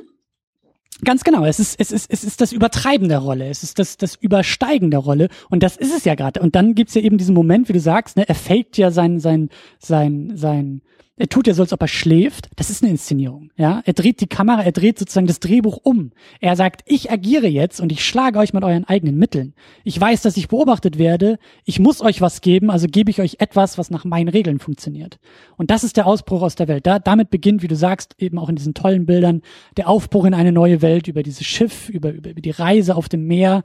Und ähm, das, das finde ich halt auch so geil, dass der Film und auch Truman und, und Jim Carrey, dass das alles auf diesen Ebenen irgendwie funktioniert. Das ist irgendwie, das ist, das ist relativ klein, das ist relativ, ich will nicht sagen subtil, aber es ist halt so Anti-Holzhammer. Es ist halt so, so, es ist so organisch und so schön, weil sich das alles so, so konsequent anfühlt, so, so alternativlos auf eine gewisse Art und Weise. So muss Truman ausbrechen. Er kann, hat der Film uns gezeigt, er kann eben nicht über diese Brücken fahren, weil ihm die Welt immer neue Stolperfallen, ne, wenn er so rebelliert, wenn er wirklich rebelliert, wenn er wirklich ausbricht. Ja, so, so kann er nicht ausbrechen, weil die Welt ihn immer wieder einfangen wird. Und das ist auch so geil, dieser Moment, als er eben mit seiner Frau über die Brücke fährt. Ähm, ist mir auch nur so als Beobachtung aufgefallen. Ich habe das Gefühl, dass in dem Moment, wo er über die Brücke rüber ist, ist er viel lebendiger. Er ist viel losgelöster. So als ob er, als ob er so eine Art Depression geheilt hätte. Einfach nur durch die Tatsache, dass er es schafft, über diese Brücke zu fahren. Und das geht für mich eben auch schon so in die Richtung von Truman spürt immer mehr die Grenzen seiner Welt und er will eben ausbrechen. In dem Moment, wo er es kann, wo er die Grenze der Welt auch immer weiter erstmal verschiebt, bevor er sie überspringt. Er verschiebt ja immer mehr diese Grenze.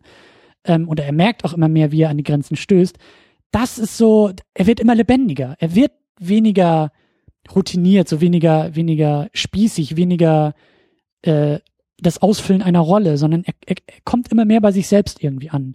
Und das finde ich total geil. Das ist total spannend. Und dann natürlich, und da wollen wir jetzt ja auch noch so drüber sprechen, das Ende, diese, diese Bilder finde ich einfach, also ich finde das Wahnsinn. Also der Moment, als, als, als Truman, als dieses Boot ein Loch Also in die Wand. In, genau, in diese stößt. blaue Wand, als er dagegen stößt. Das ist ein wirklich cooler Moment. Ja. Und das, es hat bei mir wirklich auch, auch bei den ersten Sichtungen oder auch bei der allerersten Sichtung, ich habe mich erschrocken, weil ich das zuerst gar nicht erkannt habe, dass es ja nur ein, ein, ein, ein gemaltes Motiv ist. Mein Auge hat das gar nicht so sehr registriert. Es hat sich auf das Boot konzentriert, was sich ja bewegt.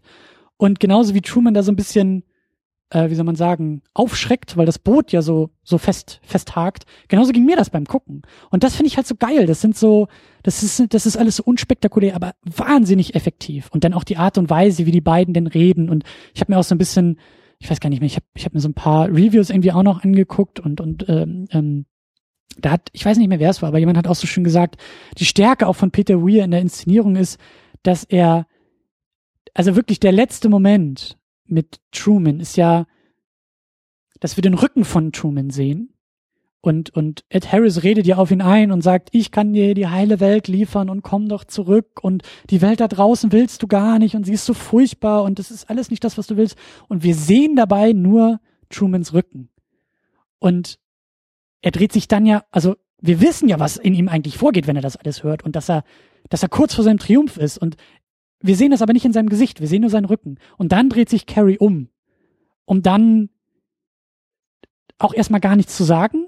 Er wartet kurz und ich sitze immer auf der Kante meines Sessels und ich weiß ja, was er sagt, aber ich bin voll drin. Ich hänge an seinen Lippen. Und dann sagt er ja diese, diese wunderbaren Worte, nämlich noch einmal diese Inszenierung, ne, diesen, diesen Slogan, den er da geprägt hat. Und falls wir uns nicht mehr sehen, guten Tag, guten Abend und gute Nacht. Und, dann diese wundervolle Verbeugung. Oh, ja, mit seinem strahlenden Lächeln dazu. Das ist ebenfalls einer der stärksten Momente des Films. Absolut. Und es ist halt so geil. Und dann, wie er in dieses Schwarz geht, durch die Tür, ins Nichts, ja. Äh, das ist so wahnsinnig toll. Und es ist halt so, es ist so reduziert und es ist so großartig dabei, weil, wie gesagt, wir, das ist eine mutige Entscheidung des, des Regisseurs, auch des Schauspielers, diesen Moment halt im Rücken zu zeigen. Ja, eben nicht Close-up auf das Gesicht und jetzt sehen wir die Reaktion oder sowas, sondern durch diesen, durch diese leichte, durch die Drehung, das ist ganz banal und ganz klein und wie so oft ein tolles Detail, durch die Drehung kriegen wir diesen Überraschungsmoment auch noch und das, ah, ich liebe das. Also dieses Ende ist für mich und deswegen funktioniert es, glaube ich, auch ein bisschen anders als, als bei dir. Ich liebe das Ende und ich finde eigentlich das letzte Drittel noch viel, viel stärker als die ersten beiden Drittel ähm, weil für mich das Ende, das ist eine, eine, eine der besten Enden überhaupt, die, die, die filmisch umgesetzt wurden. Also ja, da, das Ende ist auch wieder cool. Es ist mir vielleicht ein Tick zu kitschig, wie man dann diese ganzen Reaction-Shots sieht von den anderen Leuten, wie sie halt zu Hause am Fernseher sitzen. Und das ist leider, leider der Moment, wo ich, wo, wo bei mir immer die Tränen kommen, wo ich wirklich da sitze und ich weiß ja, was da passiert, aber es funktioniert bei mir einfach. Das ist. Äh ich, ich mag halt eher wieder diese satirische Note, die wir ganz, ganz am Ende haben wo man dann die, ja. das sind diese, ich glaube so zwei Wachleute oder irgendwie sind das, die ja dann auch diese Truman Show immer verfolgt haben. Und dann sagt der eine nur so, okay, jetzt ist anscheinend vorbei. Und dann ist so kurz Stille und dann sagt der andere so, ja, und was gibt's denn sonst noch? Ja.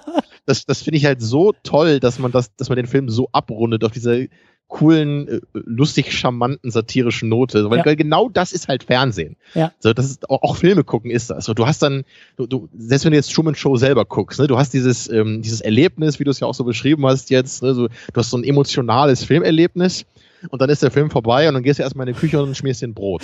ja. So. Du, bist, du bist zurückgeworfen in die Banalität der Wirklichkeit. Ja, du hast ja. diese Filmwelt verlassen, ja, so wie Truman. Halt so, ein, so ein Schnitt einfach. Ja. Ne? So, jetzt ist vorbei. Ja. so. ja. Aber äh, ganz kurz auch noch, ähm, ich, ich, ich will das eigentlich auch noch ganz kurz aufmachen, bevor wir über das Thema äh, Höhlengleichnis und, und Wahrheit, Wirklichkeit, da, da will ich auch noch drüber sprechen. Ich habe den Film jetzt bei der wiederholten Sichtung zum ersten Mal als, als, naja, irgendwo auch religiöse Geschichte gesehen. Ähm, vielleicht, ne, man ist ja immer, also liegt vielleicht auch an mir, weil ich mich auch sehr stark auch mit dem Thema Glaube momentan irgendwie auch, glaube ich, äh, äh, ohne das zu merken, irgendwie auseinandersetzt. Aber ich finde, der Film hat eben auch ganz, ganz spannende Aussagen über Religion. Weil das, was also wir auch gerade sogar auch ihn als recht religionskritisch sehen, wenn man das Ende sehr wörtlich nimmt. Ne? Durchaus, also, durchaus. Und auch das, was wir gerade beschrieben haben, diese, diese schmerzende Erkenntnisse, ne? Also die, die, der schmerzvolle Weg zur Erkenntnisgewinnung, zur, zur ähm, Realisierung von Truman und von, von, von seiner Welt. Er merkt ja, dass das alles irgendwie nicht so ganz stimmt und so. Ich weiß nicht, ich, ich, ich bin mit dieser Deutung noch nicht durch, aber ich habe so den Eindruck, das könnte man vielleicht auch als Glaubensweg bezeichnen. Also zumindest so wie ich mir Glaube vorstelle, als, als eine schmerzhafte Auseinandersetzung. Ja, also Religion, da sind wir uns beide einig, als Schüler der Philosophie und auch als überzeugte Schüler der Philosophie ein, ein, ein also die, die, die unkritischen Elemente von Religion, ja, der, der pure Glaube, der, der blinde Dogmatismus. Glaube, Dogmatismus. All das lehnen wir ab, weil wir sagen, das, das, das hat keinen Wert. Ne, das, das ist, das ist nichts. Ja, einfach nur zu glauben, weil es in der Bibel steht, ist Quatsch. Aber so habe ich oder so sehe ich Religion auch immer mehr. Und das habe ich eigentlich schon immer gesehen. Also ich habe Respekt vor, vor religiösen Menschen, die, die vor mir sitzen und das eben nicht als leichten Ausweg ansehen und sagen, du, ich muss mir keine Gedanken mehr über Ethik machen, weil äh, es gibt Jesus, es gibt die Bibel und ich glaube einfach blind, was da drin steht. Aber die Leute, die sagen, ich bin religiös, aber damit hören meine Probleme nicht auf, sondern damit fangen sie eigentlich erst an, weil Religion ist eine Auseinandersetzung mit Texten, mit Ethik, mit Werten das, das, äh, da, damit zu kämpfen und damit auch zu, zu leiden auf eine gewisse Art und Weise, davor habe ich großen Respekt. Ja, ich weiß nicht, ob man dann in der Diskussion immer noch irgendwie nachher auf Gemeinsamkeiten kommen kann, aber ich glaube, die Diskussion selbst kann man führen mit dieser Art von religiösen Menschen. Und so sehe ich Truman irgendwie auch. Vielleicht, ich weiß nicht, ob er am Ende Glauben findet, aber der Weg, den er da geht, den kann ich durchaus als ein als einen Weg des Glaubens ansehen, und dann ist natürlich die Frage, was, was ist sozusagen die Pointe des Ganzen? Weil ja, der Film ist sehr stark mit seinen religiösen Bildern, der, der macht da kein Hehl draus, dass der Christoph Christoph in seinem Himmelspalast sitzt und auf die Erde guckt und als Schöpfer äh, äh, agiert und so geschenkt. Aber was sagt der Film eigentlich am Ende? Ich habe den Eindruck, dass Truman sich am Ende, also er entscheidet sich ja gegen seinen Schöpfer, oder? Ja, das ist eine ganz spannende Frage, inwie man, inwieweit man so seine ganze Geschichte eher ähm, sich anschaut, so, dann kann man vielleicht eher sagen, es ist so eine Art ja, Glaubenskrise oder sein, sein Weltbild wird natürlich in sich, also fällt in sich zusammen und er ist danach natürlich darauf angewiesen, sich ein neues Weltbild zu schaffen. Mhm. Und ganz am Ende, so hätte ich es jetzt gesehen, könnte man das eben als als sehr pointierte Religionskritik verstehen. Weil du eben diesen Christoph hast, ja, wie du sagst, ne, Christ off. und ähm, er spricht eben als der Schöpfer zu Truman, seiner mhm. Schöpfung. Mhm. Also als würde im übertragenen Sinne die Religion vielleicht, kann man so sehen, mit ihren Gläubigen reden Oder und die Gläubigen Gott. sagen, ja, vielleicht. Ne, also ich, ich würde es halt so sehen, so, so empfinde ich das einfach. Das ist meine persönliche Interpretation. Ne? Ob das jetzt so ist oder ob man es anders sehen kann, sei dahingestellt. Ich empfinde es halt so, als würde im übertragenen Sinne die, die Religion zu den religiösen Menschen sprechen. Und die religiösen Menschen oder die ehemals religiösen Menschen sagen, ich habe dich überwunden, ich weiß, du bist falsch, ich will weitergehen, ich will durch die Tür der Erkenntnis gehen, meinetwegen, ja. so wie es hier gemacht ist. Ne? Ich will diese, diese Schwelle überwinden aber die Religion sagt dir, aber es ist doch so viel besser mit mir. Oder ich habe dir doch alles gegeben, was du haben willst. Ne? Und wenn du an mich glaubst, dann geht's dir gut. Wieso musst du ähm, über diese Schwelle treten, wenn es dir danach doch nur schlechter geht?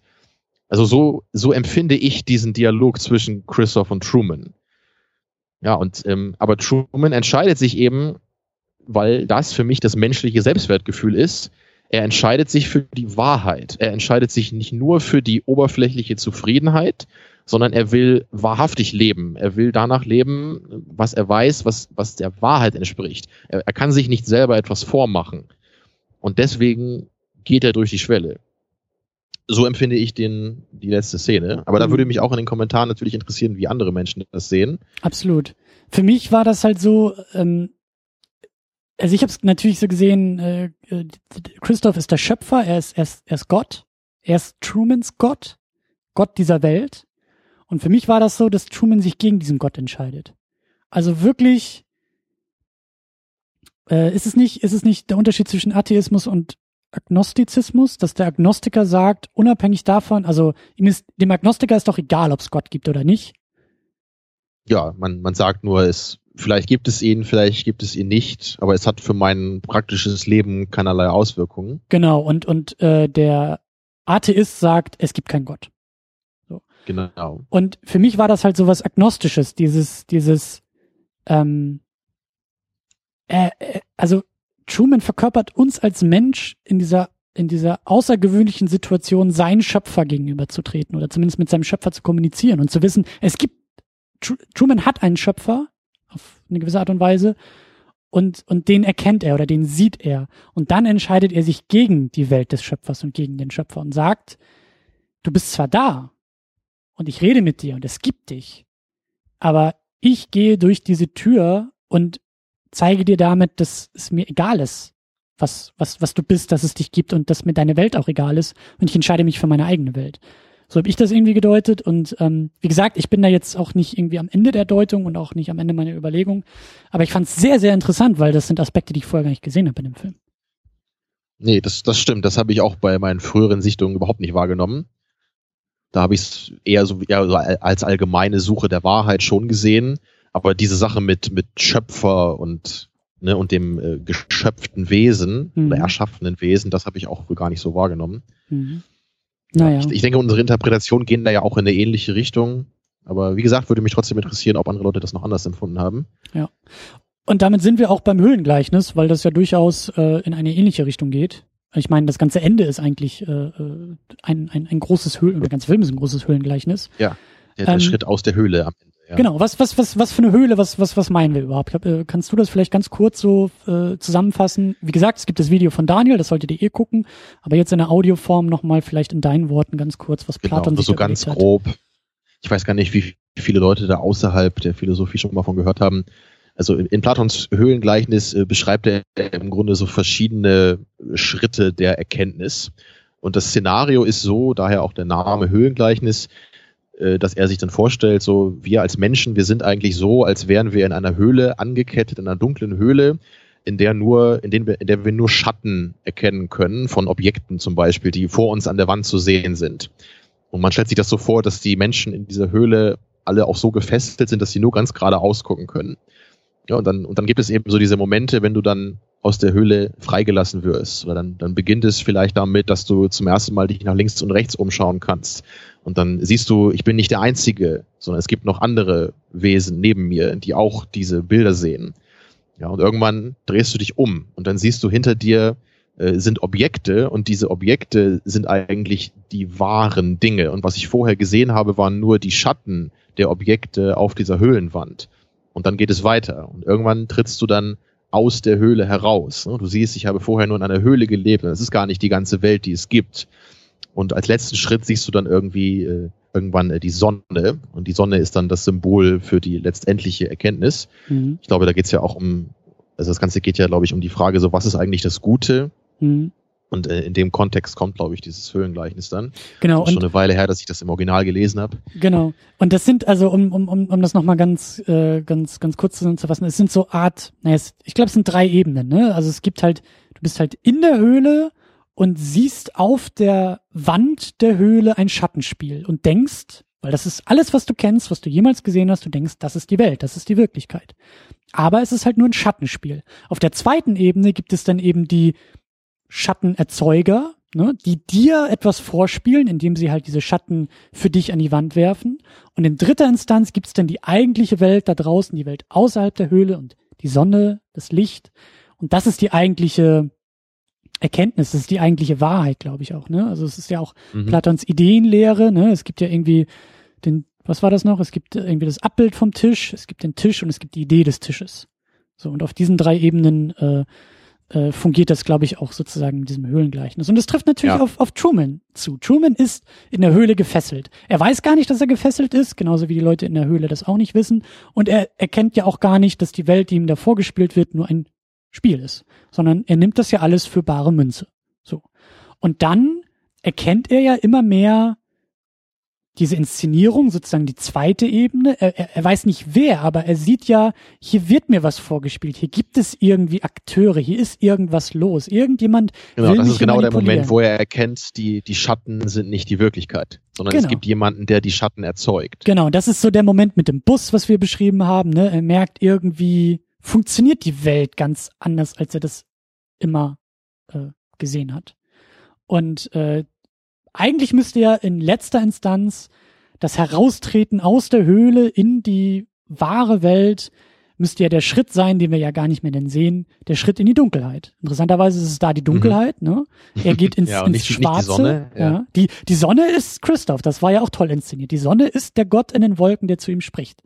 Und es ist die Dunkelheit. Genau, aber, aber er, er sieht ihn nicht richtig. Das ist es ja. Ne? Also er, er, er tritt nicht aus der Höhle heraus und sieht die Sonne, sondern er, ja, also oder, oder man weiß es nicht, ne? Oder ist es der Höhlenausgang, der die Dunkelheit und danach wird es dann hell vielleicht. Vielleicht. Aber interessant ist gucken, ja, wie man das genau interpretiert. genau, und interessant und schön ist ja, dass wir genau das gar nicht sehen. Wir sehen gar nicht, wie er in die wahre Welt tritt. Mhm. Wir, se wir, wir sehen nicht, was danach kommt, durch welche Flure er geht, mit welchen Stage-Managern er vielleicht in Kontakt ist oder, ne, also wir wissen ja gar nicht, wie er in diese Welt entlassen wird und in Genau, was für das geht ja, Welt überhaupt. darum geht's ja auch gar nicht. Es geht ja wirklich um seinen Schritt dahin und dass Genau. wir das mit ihm miterleben, so diesen Prozess, der steht im Vordergrund und nicht, was das am Ende bedeutet für sein Leben. Ganz genau. Und das ist halt eben so dieses, genau das, was wir ja auch schon rausgearbeitet haben, ne? Auch so dieser, dieser schmerzhafte Erkenntnisgewinn. Ich glaube, bei Platon, ich weiß nicht, ob das da auch irgendwie vorkommt, dass das Ganze ja gar nicht mal so etwas, ähm, wie soll man sagen, so etwas Schönes ist. Also der, der Austritt aus der Höhle und das Ausbrechen aus den Ketten und so, das ist, glaube ich, auch bei Platon schon so ein eher schmerzhafter Prozess, der, der halt, äh, da, müsste ich jetzt nochmal das Video von Daniel gucken, weil ich glaube, da geht's irgendwie auch darum, dass es dann irgendwie auch äh, also dass, dass Leute, glaube ich, auch irgendwie Probleme dann irgendwie damit haben und irgendwie wieder zurück zu ihren Schatten wollen und das eben so dieses, die Wahrheit ist halt Ja, eben auch so eine Sache, mit der nicht jeder klarkommt. Da, da gab's ja auch mal äh, bei Matrix, da hattest du mich auch mal drauf hingewiesen, da gab's so, ein, so eine Vortragreihe von Mhm. irgendjemandem, ich weiß gar nicht mehr, wer das war, der auch so zu allen drei Matrix-Filmen so einen Vortrag gehalten hatte und seine These war eben auch, dass das alles so verschiedene Arten der Erkenntnis, äh, dass man das so zu jedem Film zuordnen könne. Und seine These war eben, dass äh, beim dritten Film da der schmerzhafteste, schwierigste Prozess sei und dass deswegen viele Leute den ablehnen würden. Mhm. Was ich jetzt nicht ganz so empfinde, ich glaube, bei dem Film findet man auch noch genug andere Punkte, warum man den ablehnen kann.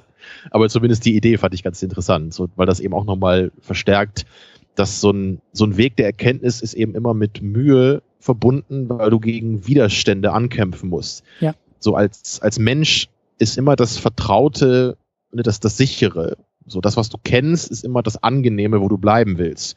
Und immer wenn du etwas Neues erfährst über dich oder die Welt, dann ist es erstmal was, was natürlich dein Weltbild angreift und dich herausfordert. Absolut. Du musst äh, neue Erkenntnisse in dein Lebenskonzept eingliedern.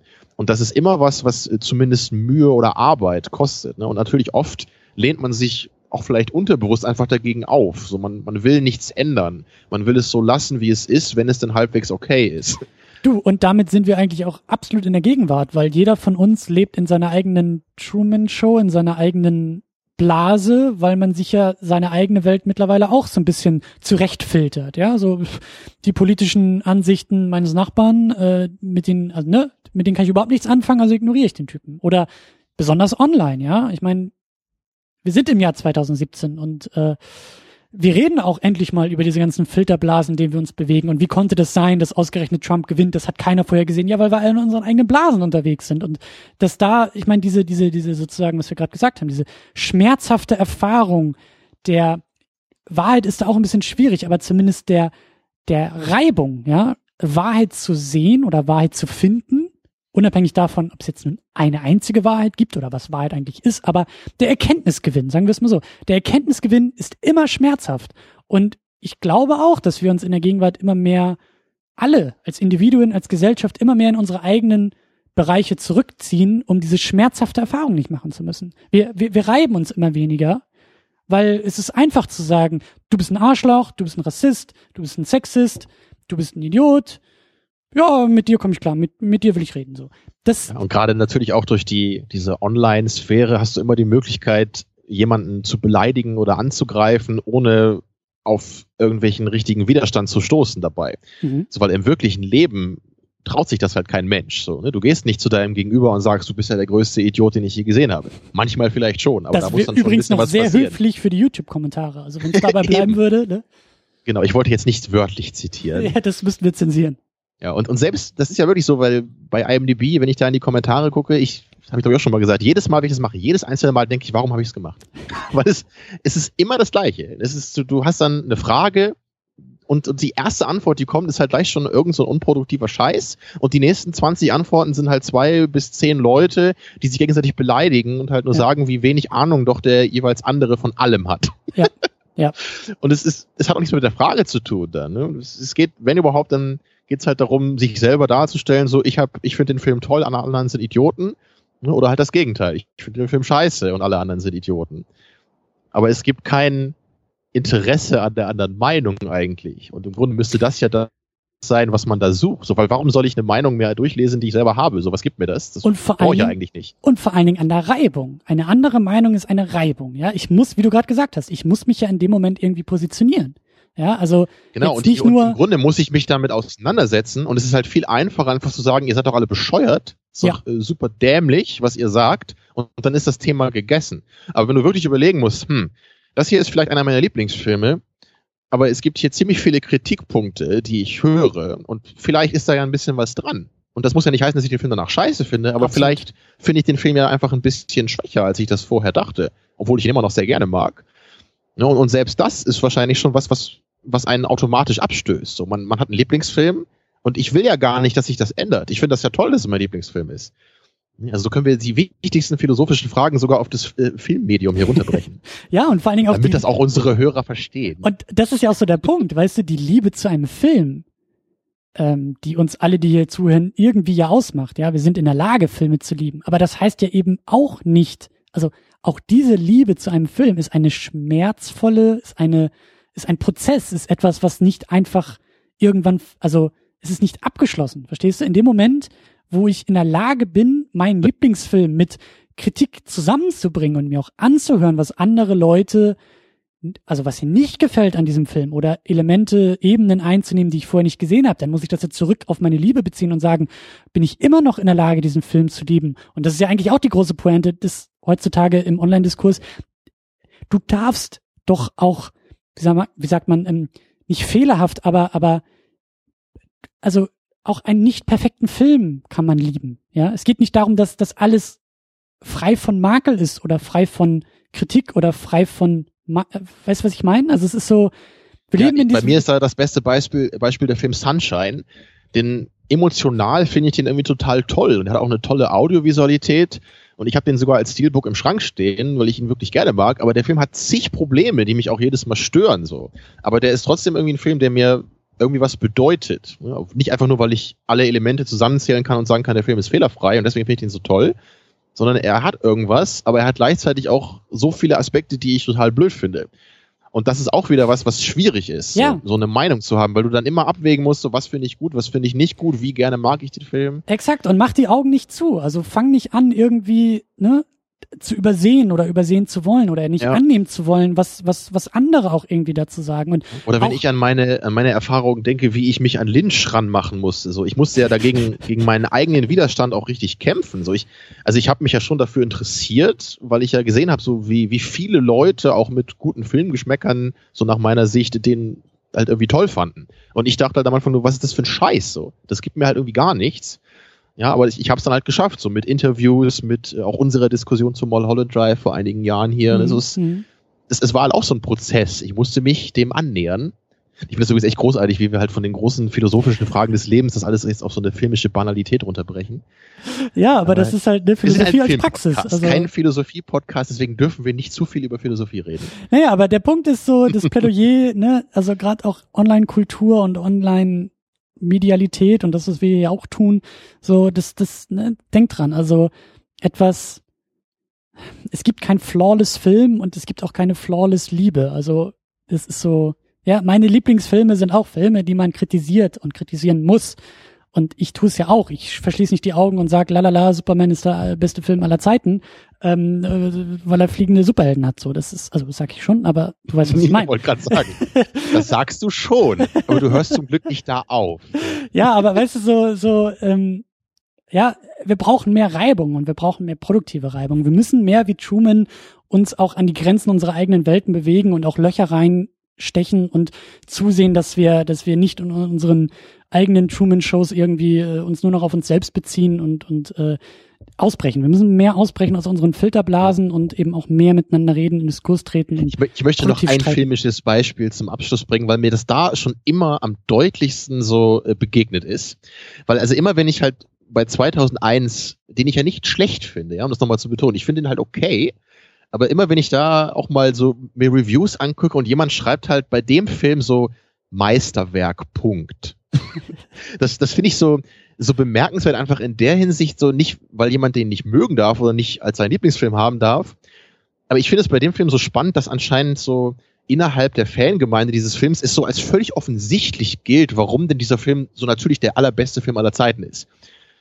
Und also selbst wenn ich jetzt über meine Lieblingsfilme rede, dann würde ich mich jetzt schon darüber dazu hinablassen, glaube ich, Leuten, die den vielleicht nicht so toll finden, zu erklären, warum ich die denn so toll finde. Aber bei 2001 ist das anscheinend schon so eine Art Selbstgänger. Also das ist der, der ist schon so transzendent von allen normalen Kategorien oder überhaupt von Filmdiskussionen, dass man sich eigentlich in Diskussionen, in Anführungsstrichen, über den Film nur mit äh, so Sachen wie, oh, das ist der beste Film aller Zeiten. Was für ein Meisterwerk. Solche Filme werden heutzutage einfach nicht mehr gemacht. Der Film ist in jeder Hinsicht einfach nur brillant und so weiter. Also es, es, es kommt überhaupt keine Diskussion zustande, weil halt sofort nur, also die Leute, die den Film halt toll finden, die verstehen anscheinend alle warum und sagen sich dann immer nur gegenseitig äh, so, du hast recht, ja, du hast recht, ja, du auch. und du und, noch und mehr? Leute, ne, genau, und die Leute, die von, von außen halt sagen so, sorry, aber irgendwie, ich weiß nicht, der Film hat halt keinen Plot und irgendwie man kann ihn auch nicht so richtig verstehen und sowas. Ja, du bist halt dumm oder so, ne, um es ganz einfach zu sagen. Mhm. Also, natürlich wird das auch nicht bei allen Leuten so sein, die über den Film reden. Aber das ist wirklich, also für Leute wie mich, die halt nicht so richtig verstehen oder nicht so hundertprozentig verstehen, warum der Film wirklich so abgöttisch geliebt wird von vielen Leuten. Es ist echt gar nicht so einfach, da mal so produktive Texte zuzufinden. So in Reviews, wo jemand echt mal sagt so, warum genau finde ich diesen Film gut? Und das mal so guckt, so, guck dir diese Szene an, was wird in dieser Szene gemacht? Ne, wieso funktioniert das so gut im Kontext des Films? Das, das findest du halt kaum. Mhm. Und um diesen Exkurs noch abstruser zu machen und noch mehr außerhalb unserer, unserer Expertise irgendwie zu, zu äh, reden, ich beziehe das irgendwie auch so ein bisschen auf, auf, auf Politik zurück, ja. Also für mich war halt echt die, die US-Wahl so ein, so ein, so ein, ja, ein erschütterndes Moment der Macht, so Star Wars mäßig, ja. Ein Erschüttern in der Macht. Ja, einfach, einfach, ja, weil, weil das Ding irgendwie, also gerade 2016 so im Rückblick hat so viele Selbstverständlichkeiten über den, über den Haufen geworfen, ja. Auch, auch die Geschichte mit Brexit, wo auch alle vorher gesagt haben, das wird nie passieren, das wird nie passieren, das kann gar nicht passieren, ja. Auch so, wie du das gerade beschrieben hast, so, wenn, wenn, wenn wir uns alle zu sehr einig sind, dann verlieren wir auch was. Und ich glaube, dass das irgendwie auch, ohne jetzt irgendwie mich zu sehr aus dem Fenster zu lehnen, aber ich glaube, dass das irgendwie auch in den USA verpasst wurde, nochmal wieder sich zurück zu besinnen, gerade im linken Lager und über die, also die Selbstverständlichkeiten, die angenommen wurden, die für wahrgenommen wurden, nochmal richtig hart abzuklopfen mit der Wirklichkeit. Und weißt du, dann vielleicht nochmal so ein bisschen aufzuwachen und zu merken, oh, vielleicht haben sich die Dinge in diesem Land auch schon irgendwie verändert. Oh, vielleicht gibt's doch noch ganz andere Meinungen, die wir gar nicht irgendwie auf unserem Radar haben, weil wir uns alle gegenseitig Bauchpinseln und sagen, ja, natürlich muss man das und das ablehnen und natürlich sind wir alle der Meinung, dass das und das furchtbar ist. Aber dann gibt's halt irgendwie doch vielleicht ein paar Leute mehr, die anders denken. Und das ist jetzt, ohne das jetzt irgendwie zu bewerten. Aber wir sind im Jahr 2017, wir gehen auf eine Bundestagswahl zu, ja, und ich denk mir, Vielleicht erleben wir dieses Jahr unsere große Überraschung in politischen Verhältnissen in Deutschland oder merken, dass das, was wir alle für wahr oder für Realität halten, anders aussieht. Also, dass wir einfach auch noch so ein paar Überraschungen erleben werden, weil wir einfach Also ich predikte ja, dass die Merkel noch bis 2050 auf dem Thron sitzt. Aber wer weiß. Du, da müssen wir Putin fragen. Also der entscheidet mittlerweile Wahlen und wenn der die Merkel nicht mehr haben will, dann haben wir sie auch nichts, äh, dieses Jahr nicht mehr. Aber Dann wird die in eine Pipeline gesteckt, ja. der, der Punkt, auf den ich einfach hinaus will, ist so, ich glaube, also ne, zurück zu Selbstverständlichkeiten, die anzweifeln, die reiben, uns aneinander reiben und damit vielleicht wieder im Idealfall bei der gleichen Erkenntnis ankommen, aber vielleicht lernen wir dann auch nochmal wieder ein paar neue Dinge über die Welt und über Dinge. So, ich will noch ganz kurz, bevor wir zu machen, den Bogen nämlich nochmal wieder zurück zu Truman schlagen, weil eine Sache, die mir so im Laufe der Diskussion. Aber Christian, das ist doch viel zu produktiv. Ja, Was entschuldige. kannst du doch nicht machen jetzt. Entschuldigung, wir hätten diesen Podcast auch irgendwie äh, Nummer 215 der Exkurs nennen können. Ähm, Ja. Aber ganz kurz, weil wir haben jetzt gesagt, okay, Truman ne, sitzt in seiner Höhle und er ist derjenige, der sich das Schattenspiel anguckt und der mit seiner schmerzhaften Erkenntnisgewinnung aus der Höhle ausbricht.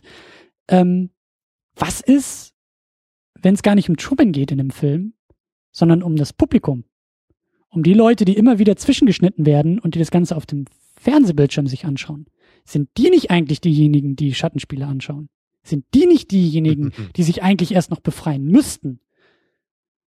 Weil sie eine Inszenierung sich ja anschauen. Also, ne, sie beobachten ja Truman Ja, dabei, wie der Grunde- ausbricht.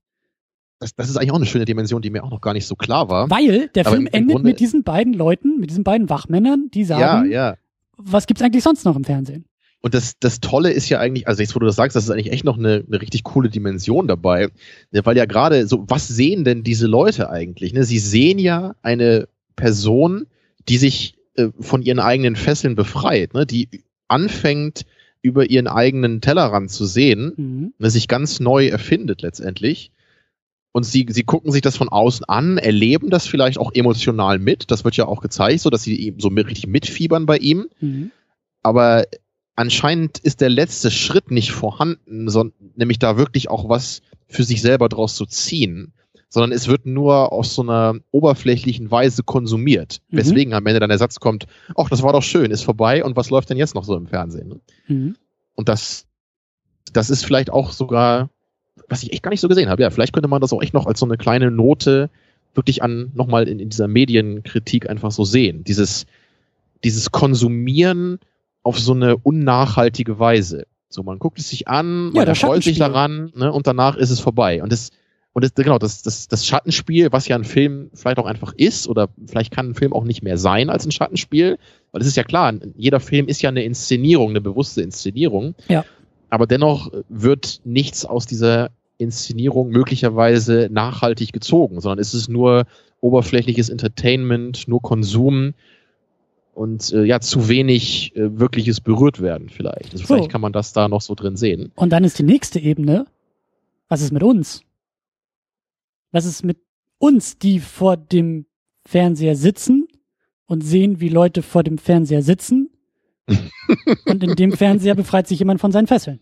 Oder was ist mit den Hörern, die uns beiden dann zuhören, wie Leute darüber reden, wie Leute vor dem Fernseher sitzen und so weiter. Ja, aber ich meine das völlig ernst. Also diese Meta-Meta-Ebene, die da noch aufgemacht wird, die ist doch auch irgendwie vorhanden, oder nicht? Und da muss ich vielleicht auch noch dazu sagen, ich habe halt gelesen, irgendwie so, so, was so Trivia angeht, Peter und, also es wäre so geil gewesen, wenn sie es gemacht hätten. Peter Weir wollte ursprünglich, dass bei manchen Kinovorführungen eine Kamera auf das Publikum gerichtet wird und der Filmvorführer während des Filmes ganz kurz anhält, um diese Kamera auf die Leinwand zu werfen, sodass das Kinopublikum während der Kinosichtung im Film vorkommt.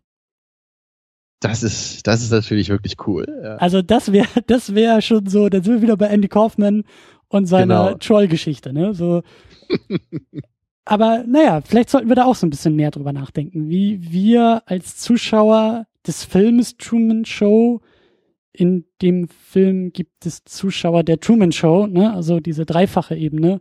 Wo sitzen mhm. wir? Sitzen wir ganz tief in der Höhle? Sind wir dabei, uns rauszubewegen? Sitzen wir schon im Licht? Sind wir schon da? Auf, sind wir auf der Höhlenschwelle? Ja. Verbeugen wir uns schon so wie Truman oder sind wir noch ganz am Anfang? Ganz knuffig fand ich übrigens auch noch, was ich jetzt noch gelesen hatte, dass es ja wirklich anscheinend so, ein, so eine Art Truman-Syndrom gibt. Ja. Oder auch die Truman Show Delusion genannt, äh, was glaube ich nicht offiziell medizinisch als Syndrom wirklich anerkannt ist.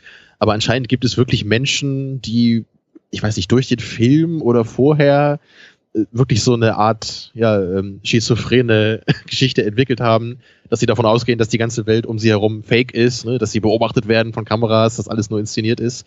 Und ich muss auch sagen, manchmal ja. denke ich sowas auch. Ich aber auch. ich weil es gibt auch. einfach so Momente im eigenen Leben, wo man denkt, so dass da, da muss doch irgendwie mehr dahinter sein. Das ist so ein abstruser Zufall gerade oder so eine komische Situation.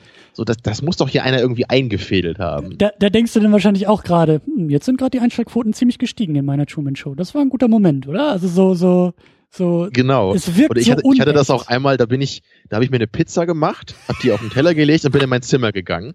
Und dann bin ich an der, also was, das Ding ist, ich hatte halt mein, mein Bett, das kann man so hochklappen am Kopfende. Das mache ich manchmal, lege ich mich so drauf und gucke mir einen Film an. Und das war halt noch hochgeklappt und ich komme halt in den Raum, bleibe mit dem Fuß an der Türschwelle hängen und meine Pizza fällt teilweise, oder der Belag von der Pizza fällt in diesen Bereich unter dem Bett, ja, weil halt das Kopfende hochgeklappt war.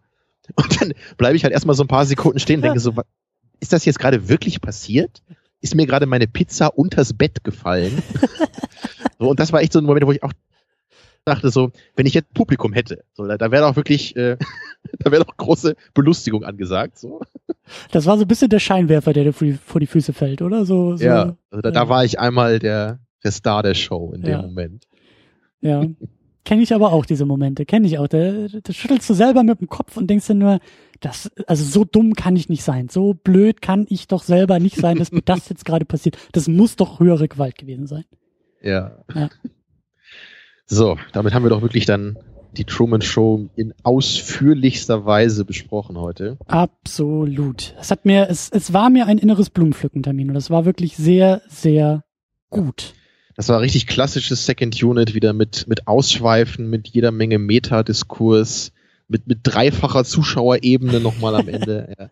Wir haben die Traumverschwörung gar nicht aufgemacht. Wird sich oh, aber oh, ja nicht lohnen, oder? Oder tun ja, möglicherweise war das alles nur ein Traum ne, von, von, von, dem Programmdirektor, genau, von Christoph. Und es war eigentlich nur eine Vision, die er mal hatte. Mensch, so eine Show könnte man doch eigentlich mal machen. In Wirklichkeit sitzt er irgendwo in L.A. im, im Stau in seinem Auto und ist ein äh, arbeitsloser Drehbuchautor und das hat er sich gerade ausgedacht.